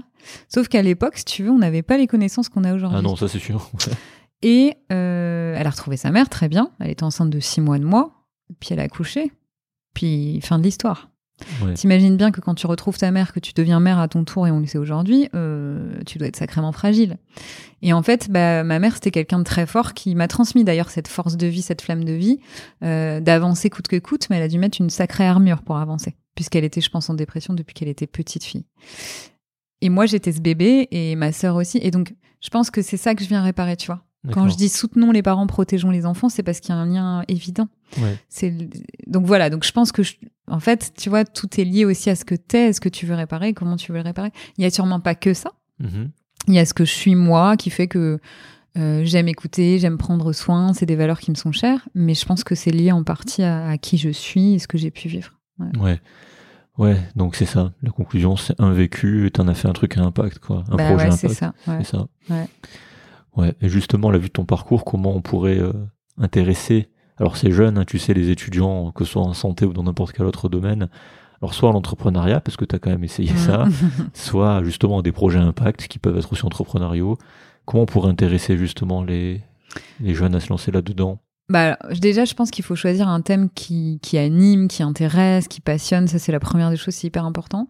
Après, je pense, alors en tant que soignant, encore plus, je pense que plus tu te connais toi-même, plus tu travailles sur toi. Donc, je pense euh, aux thérapies euh, euh, psychologiques, cognitivo-comportementales. Je pense que tout le monde pourra en avoir besoin. Plus tu t'arrives à te connaître, à prendre du recul, de la réflexivité sur qui tu es, plus tu dessines ta voix facilement. On en revient toujours pas. Je suis content parce que dans tous les Mm. podcasts, y dans tous les épisodes, il y a y cette ça. ouais. Il y a l'auto-observation. en Mais fait. oui, c'est primordial parce que si tu te connais pas, en fait, tu continues. En fait, il y a des tas de gens et je pense à des gens de mon entourage qui ont 60, 70 ans ou même qui sont plus jeunes et tu les vois statiques quoi sur leur chemin. Tu sais qu'ils vont plus avancer. Pourquoi est-ce qu'ils vont plus avancer? Bah parce qu'ils sont euh, parasités par des tas de trucs qui les Par le empêchent bruit, de bouger, ouais. Donc quand tu arrives à bouger, c'est que tu arrives à avoir à faire preuve d'auto-observation et de te dire OK, là je suis là, j'ai pas le meilleur des positionnements, il faut Sauf que des fois, tu peux avoir besoin d'aide. C'est pas toujours facile de faire Oui, preuve d'auto-observation. C'est ça, parce que souvent, comme on l'a dit au début, l'auto-observation, elle est biaisée par nos règles ou nos croyances. Et nos filtres, nos filtres, exactement. ça. Donc en fait, c'est aussi ça un message. Allez un- consulter un psychologue ou un Il- il psychiatre. faut un objet Parce qu'en en fait, euh, ça. ouais, ça aide, ça fait. En fait, je vois ça comme ça, comme un long chemin. Tu vois, un long chemin avec des arbres sur le côté. Et Mhm. en fait, moi, mon leitmotiv, c'est je m'arrête pas. Quoi que je vive, je m'arrête pas. En fait, même si je peux plus marcher, si je peux plus courir, je marche. Si je peux plus marcher, je rampe, mais je, je ne m'arrête pas. Et je pense que c'est ça aussi qui anime, qui peut animer dans, dans faire des belles choses, dans entreprendre. C'est cette volonté de bouger, Mhm. quoi qu'il se passe. Et donc, il y a des fois où tu vis des événements de vie hyper difficiles, tu peux plus bouger tout seul. Ouais. Donc, faut, faut avoir cette notion de, c'est valable dans la parentalité comme c'est valable dans d'autres expériences de vie. J'arrive plus à bouger, ok. Bah là, j'ai besoin d'aide. Ouais. Je pourrais pas y arriver tout seul. Bah, très beau message pour, pour ce point-là. Mhm. Et avec tout ce que tu fais, là, comment tu gères euh, le temps? Difficilement. Difficilement. Euh, difficilement. Après, je suis devenue addict un peu aux réseaux sociaux parce que du coup, ça. Parce que ouais. tu as des enfants t'as Ouais, j'ai des enfants. Bah après, t'as j'essaie de prendre soin de mes enfants, mais ce qui fout une certaine pression, hein, parce que je suis Ouais. une femme et que et que bah comme les autres femmes, euh, je dois être une bonne mère. Hein, donc euh, Oui, et donc- Ça, c'est des trucs sociétaux. c'est euh, des trucs sociétaux, voilà. Euh, et puis j'ai envie d'être une bonne mère. Aussi, j'ai envie d'aimer mes enfants. Après, je pense que c'est aussi en leur montrant un modèle où où je m'épanouis moi-même, Oui, parce que si je faisais pas tout ça, je serais triste comme mère, je pense. Tu vois, je serais triste. Et, ça se répercuterait Et sur ça se enfants. répercuterait sur mes enfants. Et donc, ce que mes enfants voient aussi, même si des fois je suis speed, je pense qu'ils auront comme souvenir de moi une mère assez speed, une mère qui peut-être parfois euh, est pas hyper patiente, mais ils auront une, le souvenir d'une moi- d'une d'une mère qui leur qui leur dit souvent qu'elle les aime, qu'elle les aime du plus profond de leur cœur, et que faut jamais qu'ils oublient qu'ils sont géniaux. Voilà, c'est ça Ouais. en fait que j'essaie de transmettre à mes enfants, même si je suis pas euh, une mère qui les récupère à la, à la- le midi à la cantine, qui est toujours là à 4h30. Je suis là tous les soirs, hein, malgré tout, je les baigne et voilà, je suis là quand même tous les soirs. Mais Ouais. mais je sens que plus le temps va passer, plus je vais avoir besoin de m'éloigner un peu pour, euh, pour, euh, pour redevenir femme. Et les premières années, tu t'éloignes pas du tout. T'es Oui. que mère. Et ça, euh, voilà. C'est difficile aussi. c'est difficile à vivre aussi, ouais, parce que bah, t'es pas qu'une mère. T'es une femme, t'es un individu. Et ça, quand je parle avec des hommes, alors toi, t'es pas encore père, mais je sais que j'ai parlé avec beaucoup de, beaucoup de pères et beaucoup d'hommes, et je leur dis, mais j'ai pas de passion, en fait, à donner tous les soirs le bain, à donner à manger tous les repas. C'est une tâche qui est tellement répétitive qu'au bout d'un, alors il y a peut-être des femmes que ça, ça rend hyper épanouie, mais en tout cas pas moi. Mhm. Et j'ai discuté avec un mec qui m'a dit ouais, ouais, ok, ouais, je comprends. Mais non, mais on n'a pas plus d'appétence ou d'instinct que vous à faire ça, sauf qu'on y est plus contrainte que vous. Je vois, les ouais. choses changent, les choses bougent. Il y a des mecs de 30 ou 40 ans là qui vont hurler en m'entendant, qui vont dire mais moi je le bain tous les soirs. Bien sûr que ça bouge, Ouais. mais n'empêche que la charge mentale elle est quand même toujours plus sur les femmes. Mais ça va bouger. Les nouveaux pères là, je vois déjà le changement. Les tout nouveaux pères là en 2023, 2022, ça bouge. Ils prennent conscience, ils sont sensibilisés par la politique des mille premiers jours. Donc ça va bouger, forcément ça va bouger. Et le féminisme, c'est aussi euh, avec les hommes que, que ça peut euh, aller dans le bon sens. Voilà. Ok. Bon, et quel conseil tu pourrais donner aux, aux jeunes qui se lancent euh, dans, dans la santé? Voilà, et qui. Dans la santé, Dans, dans la santé. oui, voilà. pour ne pas leur dire euh, Voilà. faites autre chose. C'est ça. Euh, dans la santé ou autre chose, en fait, comme une passion artistique ou autre, Ouais. pour essayer de, juste de briser les doutes, les peurs et de foncer dans, dans les choses qui les animent. Bah, je l'ai déjà dit dans un autre euh, podcast, mais croyez en vous. Ok. Croyez en vous parce qu'en fait, c'est la meilleure des forces qui soit. Écoutez-vous euh, et parlez autour de vous euh, parce que l'enrichissement, c'est aussi les autres, malgré tout. C'est soi-même, mais c'est aussi les autres. Et le fait de, de... moi, je dirais que c'est ça, hein, là, avec le recul, parce qu'en fait, c'est hyper rapide. Ça fait deux ans que j'ai fait un tourbillon dans ma vie. Ma plus grande richesse, c'est la- ma plus grande richesse, et, et même celle d'aujourd'hui, euh, Fabrice, c'est mes Mhm. rencontres. C'est ça qui m'enrichit. Donc, restez peut-être pas en individuel. Ouais. Faites du collectif. Faites du collectif parce que c'est parce qu'on dit souvent euh, on va plus vite tout seul, mais on va plus loin ensemble. Et je pense Ouais. que c'est vraiment vrai. Ouais. Mais d'ailleurs, là, tu as commencé la, la réponse par un truc, oui. La santé en ce moment, euh, voilà, c'est compliqué. Bah, je sais pas si je conseillerais à une jeune étudiante forcément. Après, parce que euh, l'organisation est un peu euh, Non, mais en c'est- malade. Non, mais c'est ça qui Mais- est triste, en fait. Non, mais... Voilà, c'est ça. C'est que c'est- l'organisation est malade. Après, au niveau des valeurs, évidemment que c'est beau de faire ces choix-là. Mais il faut qu'il y ait des remaniements en profondeur. Parce que je sais pas si je vais dire à ma fille, soit infirmière, très, très honnêtement. Ah non, mais maintenant, il y, a- des- médecins, pères- les nouveaux, les- comme tu dis, les Mm. nouveaux pères médecins. Mm. Ils disent à leurs enfants jamais. médecine. Ben non, mais, y tu peux pro- pas. Ouais, non. Bah, déjà parce que c'est pas euh, des métiers valorisés, ce qui est dingue. Hein. Tu te dis c'est les plus Ouais. beaux métiers qui soient dans le sens où tu prends soin des autres, mais c'est pas valorisé. Donc moi je vais, mais en même temps ça va contre mes valeurs, mais je, me dirais peut-être bon bah vaut mieux que tu fasses une école de commerce, tu t'en, ce sera mieux pour toi dans la vie. Alors qu'au fond Ouais. mes valeurs elles se rapprochent beaucoup plus des métiers de, Du soin, ouais. du soin et de l'humain. C'est ça. C'est... Mais quel constat, enfin voilà. euh, Alors après, il y en a, et heureusement, mais c'est, c'est quel système de valeurs tu mets en avant, en fait? Mais au bout d'un moment, il y a des limites. Bah oui. Chacun a des limites différentes par Mm. rapport à ça. Mais au bout d'un moment, là, je parlais de, c'est de, il y a pas longtemps sur, je- oui, j'en ai pas parlé encore, mais sur LinkedIn, tu sais, de la loi de limitation des, des intérimaires, Ouais. des rémunérations des Ouais. intérimaires. Mm. Euh, je vais te donner des- une idée. Hein. Là, aujourd'hui, avec la loi, un médecin, journée entière, donc euh, il faut comprendre, pour ceux qui nous écoutent, médecin, journée entière, c'est 12 heures, hein. c'est pas Donc, 7 euh, généraliste. hein. Euh, non, non, non, le médecin intérimaire. Spécialiste. Tout Ah ce oui, que tu veux. intérimaire, À Ouais. l'hôpital, dans Mm. ce que tu veux. Donc à l'hôpital public. Mm. Donc euh, quand tu es intérimaire, c'est qu'il y a un besoin, c'est qu'il n'y a pas de médecin sur place. Généralement, quand tu es intérimaire, il faut bien comprendre que tu fais pas le boulot de un médecin, mais comme tu dis, vu que le système est tellement Mm. euh, à la Malade, ramasse, que- ouais. malade, qu'en fait, il faut plus qu'un médecin pour faire le boulot. Donc le gars qui vient, il vient faire le boulot de plusieurs médecins, en Mm, réalité, net par jour. Donc je, je- je répète, une journée, c'est 12 heures quand même en médecine, c'est pas 7 heures, ni 8 heures, ni Mm, 9 heures. Euh, Aujourd'hui, les tarifs nets qu'on te propose, c'est, je dis pas de bêtises, euh, 290 euros. Mm, mm, mm, mm. Pour 12 heures. Ça peut, aller Ça jusqu'à fait une 3 journée ça, ça- ça peut, ça Ouais. peut déjà aller jusqu'à 330, mais à cause de la loi, c'est bloqué. Mais 300 oui, c'est peu. 330 Puis euros c'est net 12 pour heures 12 heures. intenses Oui, c'est tu- pas 12 heures où tu fais rien. Bah voilà, c'est ça. Et puis tu prends, en- enfin, je veux dire, la responsabilité, elle est haute que quand tu brasses des millions. Oui. Tu as la vie de personnes en, tu vois, entre tes mains. surtout quoi. que tu fais le job de plusieurs médecins en fait. Bah Tu ouais. fais pas juste le job de un médecin. Et même, Mm, même mm, si mm. c'était le job que de un médecin, Oui, oui, ce 300 serait pas cher payé. pour un niveau 330 euros pour 12 heures. Mm, mm, mm. Bah, tu, ra- tu Euh, réduis au ratio, euh, ça fait quoi 30 euros de l'heure en fait? Ouais, même pas. Non, mais c'est. Ouais. Donc, euh, voilà, ouais. Bah oui, donc c'est ouf. Donc la, la- ratio. la valeur, oui, la, la- la- la valeur d'être dans le soin, les valeurs soignantes, les, les valeurs de, de- voilà de soigner les gens, très Mm, bien. mm, mm. Mais au bout d'un moment, Faut je mettre suis- les moyens derrière. il faut, que, il faut ça suive au niveau financier. Tu peux pas. Il y en a, je sais pas comment ils font les gens, mais bon, il y a de moins en moins qui tolèrent. Et je suis content qu'il y ait de moins en moins de gens qui tolèrent parce que je trouve que cette rémunération-là, elle est pas juste. Ouais, ouais, mais clairement pas juste. Elle est pas juste et ni celle de ceux de base. hein. Ceux qui sont là de base, salariés de base de l'hôpital, il faut réévaluer ça en premier. Mais tu vois, je pense que c'est aussi un. C'est en ne se soumettant plus. Enfin, en essayant en tout cas de, de, de moins se soumettre au système. Et après, il y a plein de manières de moins se soumettre. Mais je pense que, tu vois, tous les mouvements de citoyens que tu vois, c'est aussi.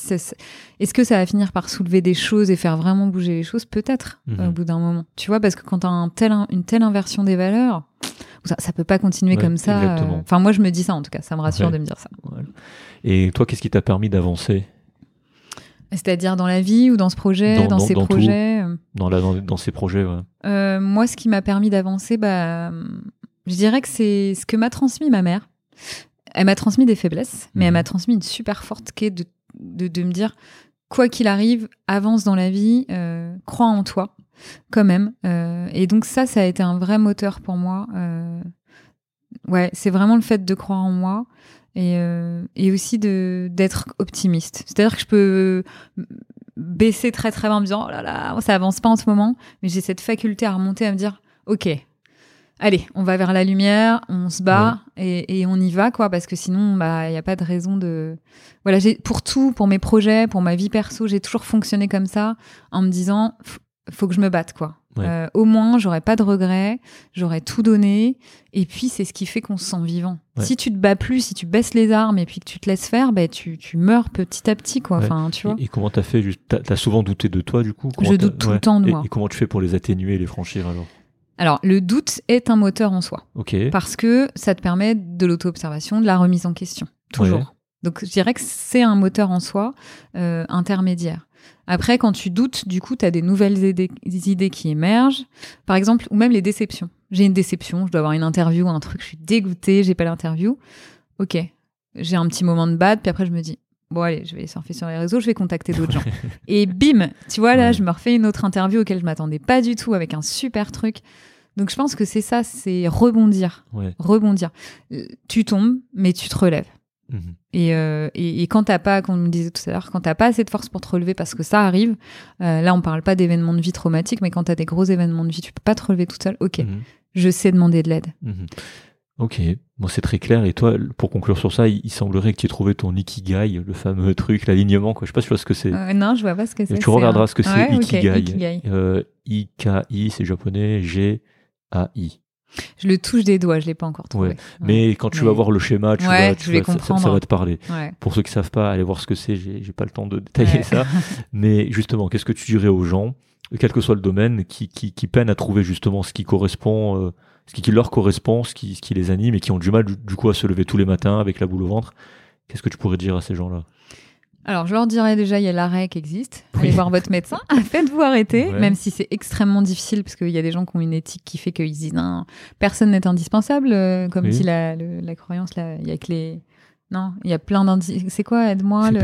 Je sais personne Euh, indispensable. ouais, mais il y, y a des indispensables plein les cimetières. Voilà. Euh, donc déjà arrêtez-vous. Si vraiment vous êtes trop mal et que vous êtes dans un milieu qui vous maltraite, la première des choses, je pense, c'est prendre. Et il faut du courage en fait pour s'arrêter. Oui, c'est dur. ouais. C'est c'est très très dur, mais arrêtez-vous Euh, et prenez le temps de réfléchir à ce que vous voulez vraiment vous, parce qu'en fait la réponse elle est toujours en nous. Euh, après ça peut être euh, en allant voir un psychologue, ça peut être en écrivant des lettres, parce qu'il y a des gens qui arrivent en écrivant à trouver. euh, Je trouve que l'écriture c'est quand même un super truc. hein. Des fois Ouais. ça fait émerger ce que tu n'arrives pas à faire émerger à l'oral euh, de manière facile. Euh, et puis après c'est- un cercle vertueux. Donc voilà, je leur dirais posez-vous, arrêtez-vous pour savoir ouais, dans quelle direction, quelle direction vous voulez prendre. Et les réponses, elles se trouvent en vous. Et puis demandez de l'aide, évidemment. Ok. Euh, on va passer aux questions de fin. Euh, donc, je le redis, je le redis. Allez écouter ce que fait Mathieu Stéphanie dans les podcasts euh, donc euh, d'entrepreneuriat justement. Euh, c'est des questions que lui pose et que je posais aussi en psychothérapie. Donc en fait, euh, j'en ai repris quelques-unes. Ça m'a d'ailleurs étonné et très surpris. C'est des bonnes questions. Mhm. Tu vas voir. Peut-être que tu les connais si tu as écouté déjà plusieurs épisodes jusqu'à la fin. Donc pour ceux qui sont encore là, merci. Voilà. Mhm. Euh, comment est-ce que tu progresses? En me remettant en question. Je progresse en me remettant en question, ouais. Ok, tout simplement. Ok. T'as un livre à recommander? Euh, Les ficelles du métier d'Howard Baker. Ok. Ça parle de quoi? Euh, c'est un, en fait, c'est un bouquin que j'ai lu dans le cadre de mon master en communication. Mhm. Et en fait, ce qui me plaît beaucoup dans ce livre, c'est de dire il n'y a pas véritablement de hasard. Oui. il n'y a pas véritablement de choses prédéterminées, mais il y a des synchronicités dans la vie. Et en fait, tu te retrouves à certains endroits parce que tu as fait tel et tel tel choix, mais tu vois, c'est ni totalement prédéterminé, ni totalement le hasard. Ouais, la sérendipité, quoi, en un mot, c'est ça. Ouais, C'est ça dit comme ça, Ouais, la mais- sérendipité. c'est bah ça. ouais. Mais c'est là pourquoi tu es peut-être là aujourd'hui et pourquoi je suis là aujourd'hui. Tu vois, Ouais. c'est pas un hasard total et en Ouais. même temps, c'était pas Ah, forcément. mais on, a écrit. vu, on a vu en off hein, qu'au final, il y avait des points communs sans qu'on sache. Ouais, hein. ouais, ouais, Donc. Donc tu vois, c'est ça en fait. Et ce bouquin, il, il vient cheminer de dire d'observer euh, ce qu'on traverse, ce qu'on vit avec un regard différent, peut-être. Tu vois. Donc euh, voilà, c'est un bouquin assez euh, pointu en com, mais il y a des, il y a des, il y a des parties assez intéressantes, assez profondes. Ok. Mm. Alors, je le mettrai dans la description. Mm. Est-ce que tu as une routine? Euh, Je vais marcher euh, dès que je peux tous les matins une heure. Ok, cool. Ouais, j'essaie vraiment de faire ça. Là, je suis en congé sans sol, donc je le fais tous les matins. Toi, je l'ai pas fait ce matin parce que Ouais. t'es venu. D'habitude, Ouais. je marcher une heure parce que marcher, ça me permet de réfléchir. Euh, J'avance au sens propre comme au sens figuré. Ça me fait faire du sport. Je marche très Ouais. vite. Ça permet de lutter contre la dépression aussi. Ah ouais, bah tu vois. Et vrai, voilà. Et c'est vraiment ma routine de vie. Ouais. Ok. Ça, c'est quelque chose d'important. T'arrives à vraiment le faire tous les jours? Bah, avec des enfants, bon, mais je, je le fais dès que je peux, je le fais. Si Donc- je peux pas y aller le matin, j'y vais le soir. une heure. euh, une heure de main. marche rapide. Marche rapide. Ok. Ouais, je fais 5 km à peu près. Ok. Ouais, je marche vite. Ok. Mm. Un truc euh, qui t'agace particulièrement? Euh, le manque d'honnêteté. D'accord. Ok. Les, les gens faux euh, et, euh, et avides. Au, au contraire, un truc que tu apprécies beaucoup? Euh, la sensibilité, les gens qui te donnent accès à eux assez facilement et qui vont être sincères et Ok. voilà. Ok. Ta situation médicale la plus atypique ou touchante, si tu en as une? De. Hmm. Bah, quand j'ai accouché de ma fille, j'avais eu un. Ok. pro- Ouais, ouais, c'est ça. T'as pas besoin d'avoir plus d'explications. Non, non, Non, mais tu, ouais. non, mais tu peux dire quand t'as couché. Non, non, mais j'ai eu un propès, un tampon qui, qui dilatait le col, mais de manière euh, sauvage. Ok. C'était affreux. J'étais à quatre pattes par terre en train d'hurler. Ok. C'était. c'est- j'ai- Je pense que j'avais plus de plus de fierté, quoi. Tu vois, tellement j'avais mal. Ouais, non, mais tu vois, c'est marrant parce que les gens, généralement, ils parlent d'une situation médicale euh, qui, d'un patient ou quoi. Mm. Et toi, c'est toi, donc c'est cool. Ouais. Voilà, c'est la première fois, donc tu inaugures. bah ouais. C'est bien. C'est très bien. La chose dans la vie dont tu es la plus fière et que tu as accompli. Bah mes enfants quand même. Ok, Ouais. bonne réponse. Comme Marie-Esther. Voilà, Ouais. même réponse. Exactement Ouais, la même réponse. Ah oui, oui, il y a plein de choses dont je suis fière, mais si tu veux, s'il y avait une chose, c'est mes enfants. Mais tu vois, ça m'aurait étonné, euh, quelqu'un qui fait de la parentalité comme Marie-Esther. euh, Ouais, ouais, qui disent pas. euh, elle fait pas de la parentalité, Marie-Esther, elle fait autre chose. Mais, Mais c'est en même- lien. C'est en lien. En Donc ouais, donc euh, allez l'écouter l'épisode, euh, il est sorti bah, juste euh, hier. ouais d'accord. C'est ça, ouais, juste hier, le 13 avril. On est le 14. Mm, mm, mm. Euh, une citation qui te parle ou qui t'a inspiré? Le meilleur est à venir. C'est pas une citation de quelqu'un, c'est ce que je dis toujours. C'est mon leitmotiv. Le meilleur est toujours à Ouais, venir. très bien. Ça va très bien. Euh, ta musique préférée? Euh, alors ça change tout le temps, Ouais. mais en ce moment j'écoute euh, Flower de. Non, j'adore Ed Sheeran. Non, la photographe de Ed Sheeran. J'adore cette chanson. Euh, Ouais. C'est vieux maintenant. ça, photographe. ouais, c'est vieux. En fait, j'aime bien réécouter des musiques que j'aime bien. Enfin, c'est vieux, c'est relatif. C'est 2018, 2019. non non Ah, c'est pas plus vieux Photographe plus vieux Je sais plus.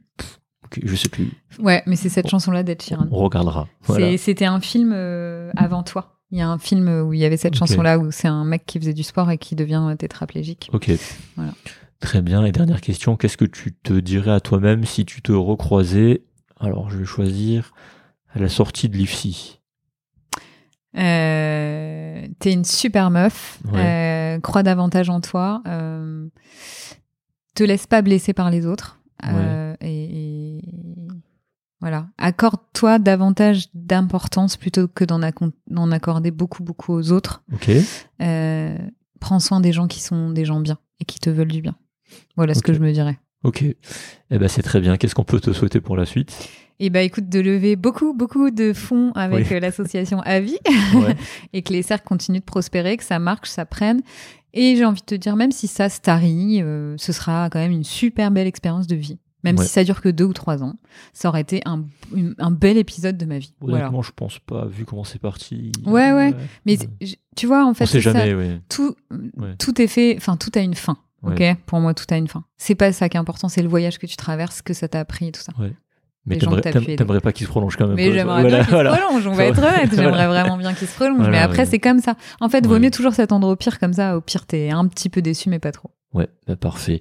Où on peut te contacter, donc Et ben du coup, euh, les cercles de parents sur Instagram, euh, Elodie Emo sur Facebook et sur LinkedIn. Ok. Et puis euh, par mail, euh, emo.elodie81.gmail.com. Ok. Ou sinon par My Jolie. Et par My Jolie Family aussi. Ok. Et par l'association dont vous n'avez pas de site encore. Si, Si, on a ah. un site internet AVI, AVI, Association euh, Action contre les luttes. Donc en fait, on les trouve facilement. En fait, quoi. on me trouve partout. Voilà, sur LinkedIn aussi, je sais pas si t'as Oui, oui, oui, oui, LinkedIn aussi. ouais. Il y a que Twitter. Je me suis pas, je suis pas sur Twitter. Ouais. T'es sur Twitter, toi Non. Non. Non. Ça fait trop. Déjà, les trois Ouais. réseaux à gérer, franchement, c'est déjà beaucoup. Mais donc, Twitter, euh, je sais pas si c'est la place aussi pour ça. Ça me- Ah bah Twitter, tu non, mais tu peux interpeller pas mal les médias sur Twitter. Ah, Ouais, ça permet de faire des tweets à impact. Ah, ok. Donc, euh, mais plus dans ce sens. Ouais. Twitter, je me suis jamais intéressé à ce réseau. Bah moi non plus, euh, j'aime pas. Puis en plus, vu par qui il a été racheté. D'accord. Passons. non, c'est pas ça. Moi, ce que j'aime pas sur Twitter, c'est que c'est missile sur missile, en fait. Ouais, puis c'est des phrases assez courtes. Twitter, c'est ça. C'est une Donc, cour de euh, récréation. Ouais, ouais, ouais. Non, mais vraiment, hein, c'est. Mm. euh, J'y ai, quasiment jamais été, franchement. Donc voilà. Ok. Mais merci. Bah merci En à toi cas, pour merci, ce super euh, podcast. Ouais, merci pour d'avoir pris le temps euh, pour, Mm. pour cet épisode. Ton avis, on a mis combien de temps Euh, 2h22. Ouais, t'étais pas loin. ouais. Ah, combien De- 2h15. Ah, tu vois. Voilà. Donc, Ouais. euh, ouais, dans- juste dans un autre registre, donc on fait des séminaires le 9-10 juin sur Paris et le 7-8 juillet sur Marseille. Il reste quelques places. On vous, a- on vous laisse écouter le générique de fin, comme d'habitude, pour voir ce qu'il en est. On sera aussi à la Réunion en novembre et euh, à Toulouse en octobre. Donc voilà. Ça, c'était la petite parenthèse. Nous, on se retrouve bientôt pour un nouvel épisode, donc dans trois semaines. Voilà, comme on a dit. Euh, N'oubliez pas de vous abonner, ça se nous met vachement en avant et merci de le faire euh, pour ceux qui le font, de mettre 5 étoiles aussi sur Apple Podcast et Spotify, ce qui nous permet de rester dans le, dans le top Apple Podcast et on y est toujours, on y est toujours, ça fait quoi Ça fait euh, un an et deux mois, même pas, un an et un mois et demi qu'on a, qu'on a lancé le podcast et on n'a jamais quitté le top Apple Podcast depuis lancement. il y en a combien du coup dans le top Apple? Il y en a 200 et on est dans le développement personnel et notre meilleur classement, donc euh, dans tout le développement personnel hein, francophone, euh, c'est, euh, enfin français, c'est 19. Super. Et dans Quelle l'éducation, fierté. et dans l'éducation, c'est euh, 50. Ok. Donc on est doublement catégorisé. En santé, on est catégorisé secondairement. Euh, Enfin, ça bug, on n'y est pas. Je, je pense que leur truc qui bug, on n'y est pas. Mais on a été catégorisé en développement personnel et puis c'est un peu ça qu'on fait. Hein. Et ouais, on est toujours dans le top et le meilleur classement c'est 19. Et là, j'ai regardé encore hier, on était dans le top. Donc, Et euh, ça va être euh, crescendo, j'en suis sûre. bah, je sais pas, hein, le, le- le meilleur. Non, pardon, c'est pas 19, c'est 14. Le meilleur classement, excuse-moi, on a, on a, on a réussi à, sur un épisode à, à faire 14, donc c'est 14. 19, c'était avant, c'est ça. C'est 19, je crois que c'était le classement d'hier, je sais plus. Enfin, voilà. En tout Mm. cas, j'ai regardé hier, on y était encore. Donc merci vraiment beaucoup de nous soutenir et c'est vraiment un petit podcast de niche, voilà, comme on dit, Mm. mais qui a, qui a de l'impact. On le voit, on reçoit des messages. euh, ça, ça nous fait vraiment plaisir justement de voir que grâce à certains épisodes, il y a des contacts qui se créent, Mm. il y a des choses qui se font.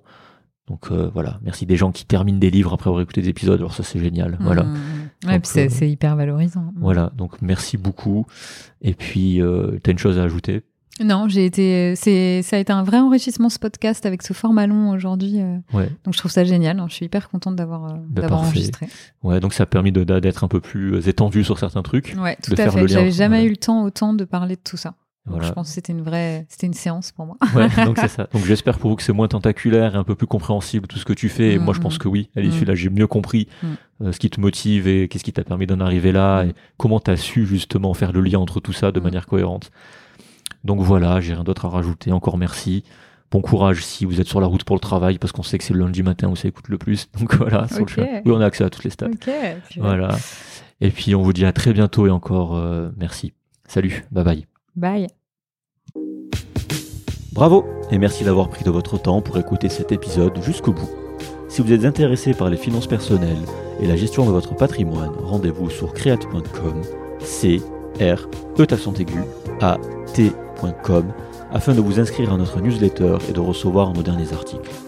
Avec Clément, nous avons voulu avec Create pallier au manque de formation que nous avons sur l'argent et les finances personnelles et vous transmettre tout ce qu'on aurait aimé que l'on nous apprenne durant nos études. Gros sujet dans nos professions. Vous trouverez aussi des webinaires sur divers thèmes tels que la bourse, l'immobilier, les crypto-monnaies, les investissements alternatifs, tout pour démarrer et approfondir dans les meilleures conditions. Je vous en dis pas plus, rendez-vous sur orcade.com et nous nous ferons une joie de vous aider et de répondre à vos questions concernant tous ces sujets.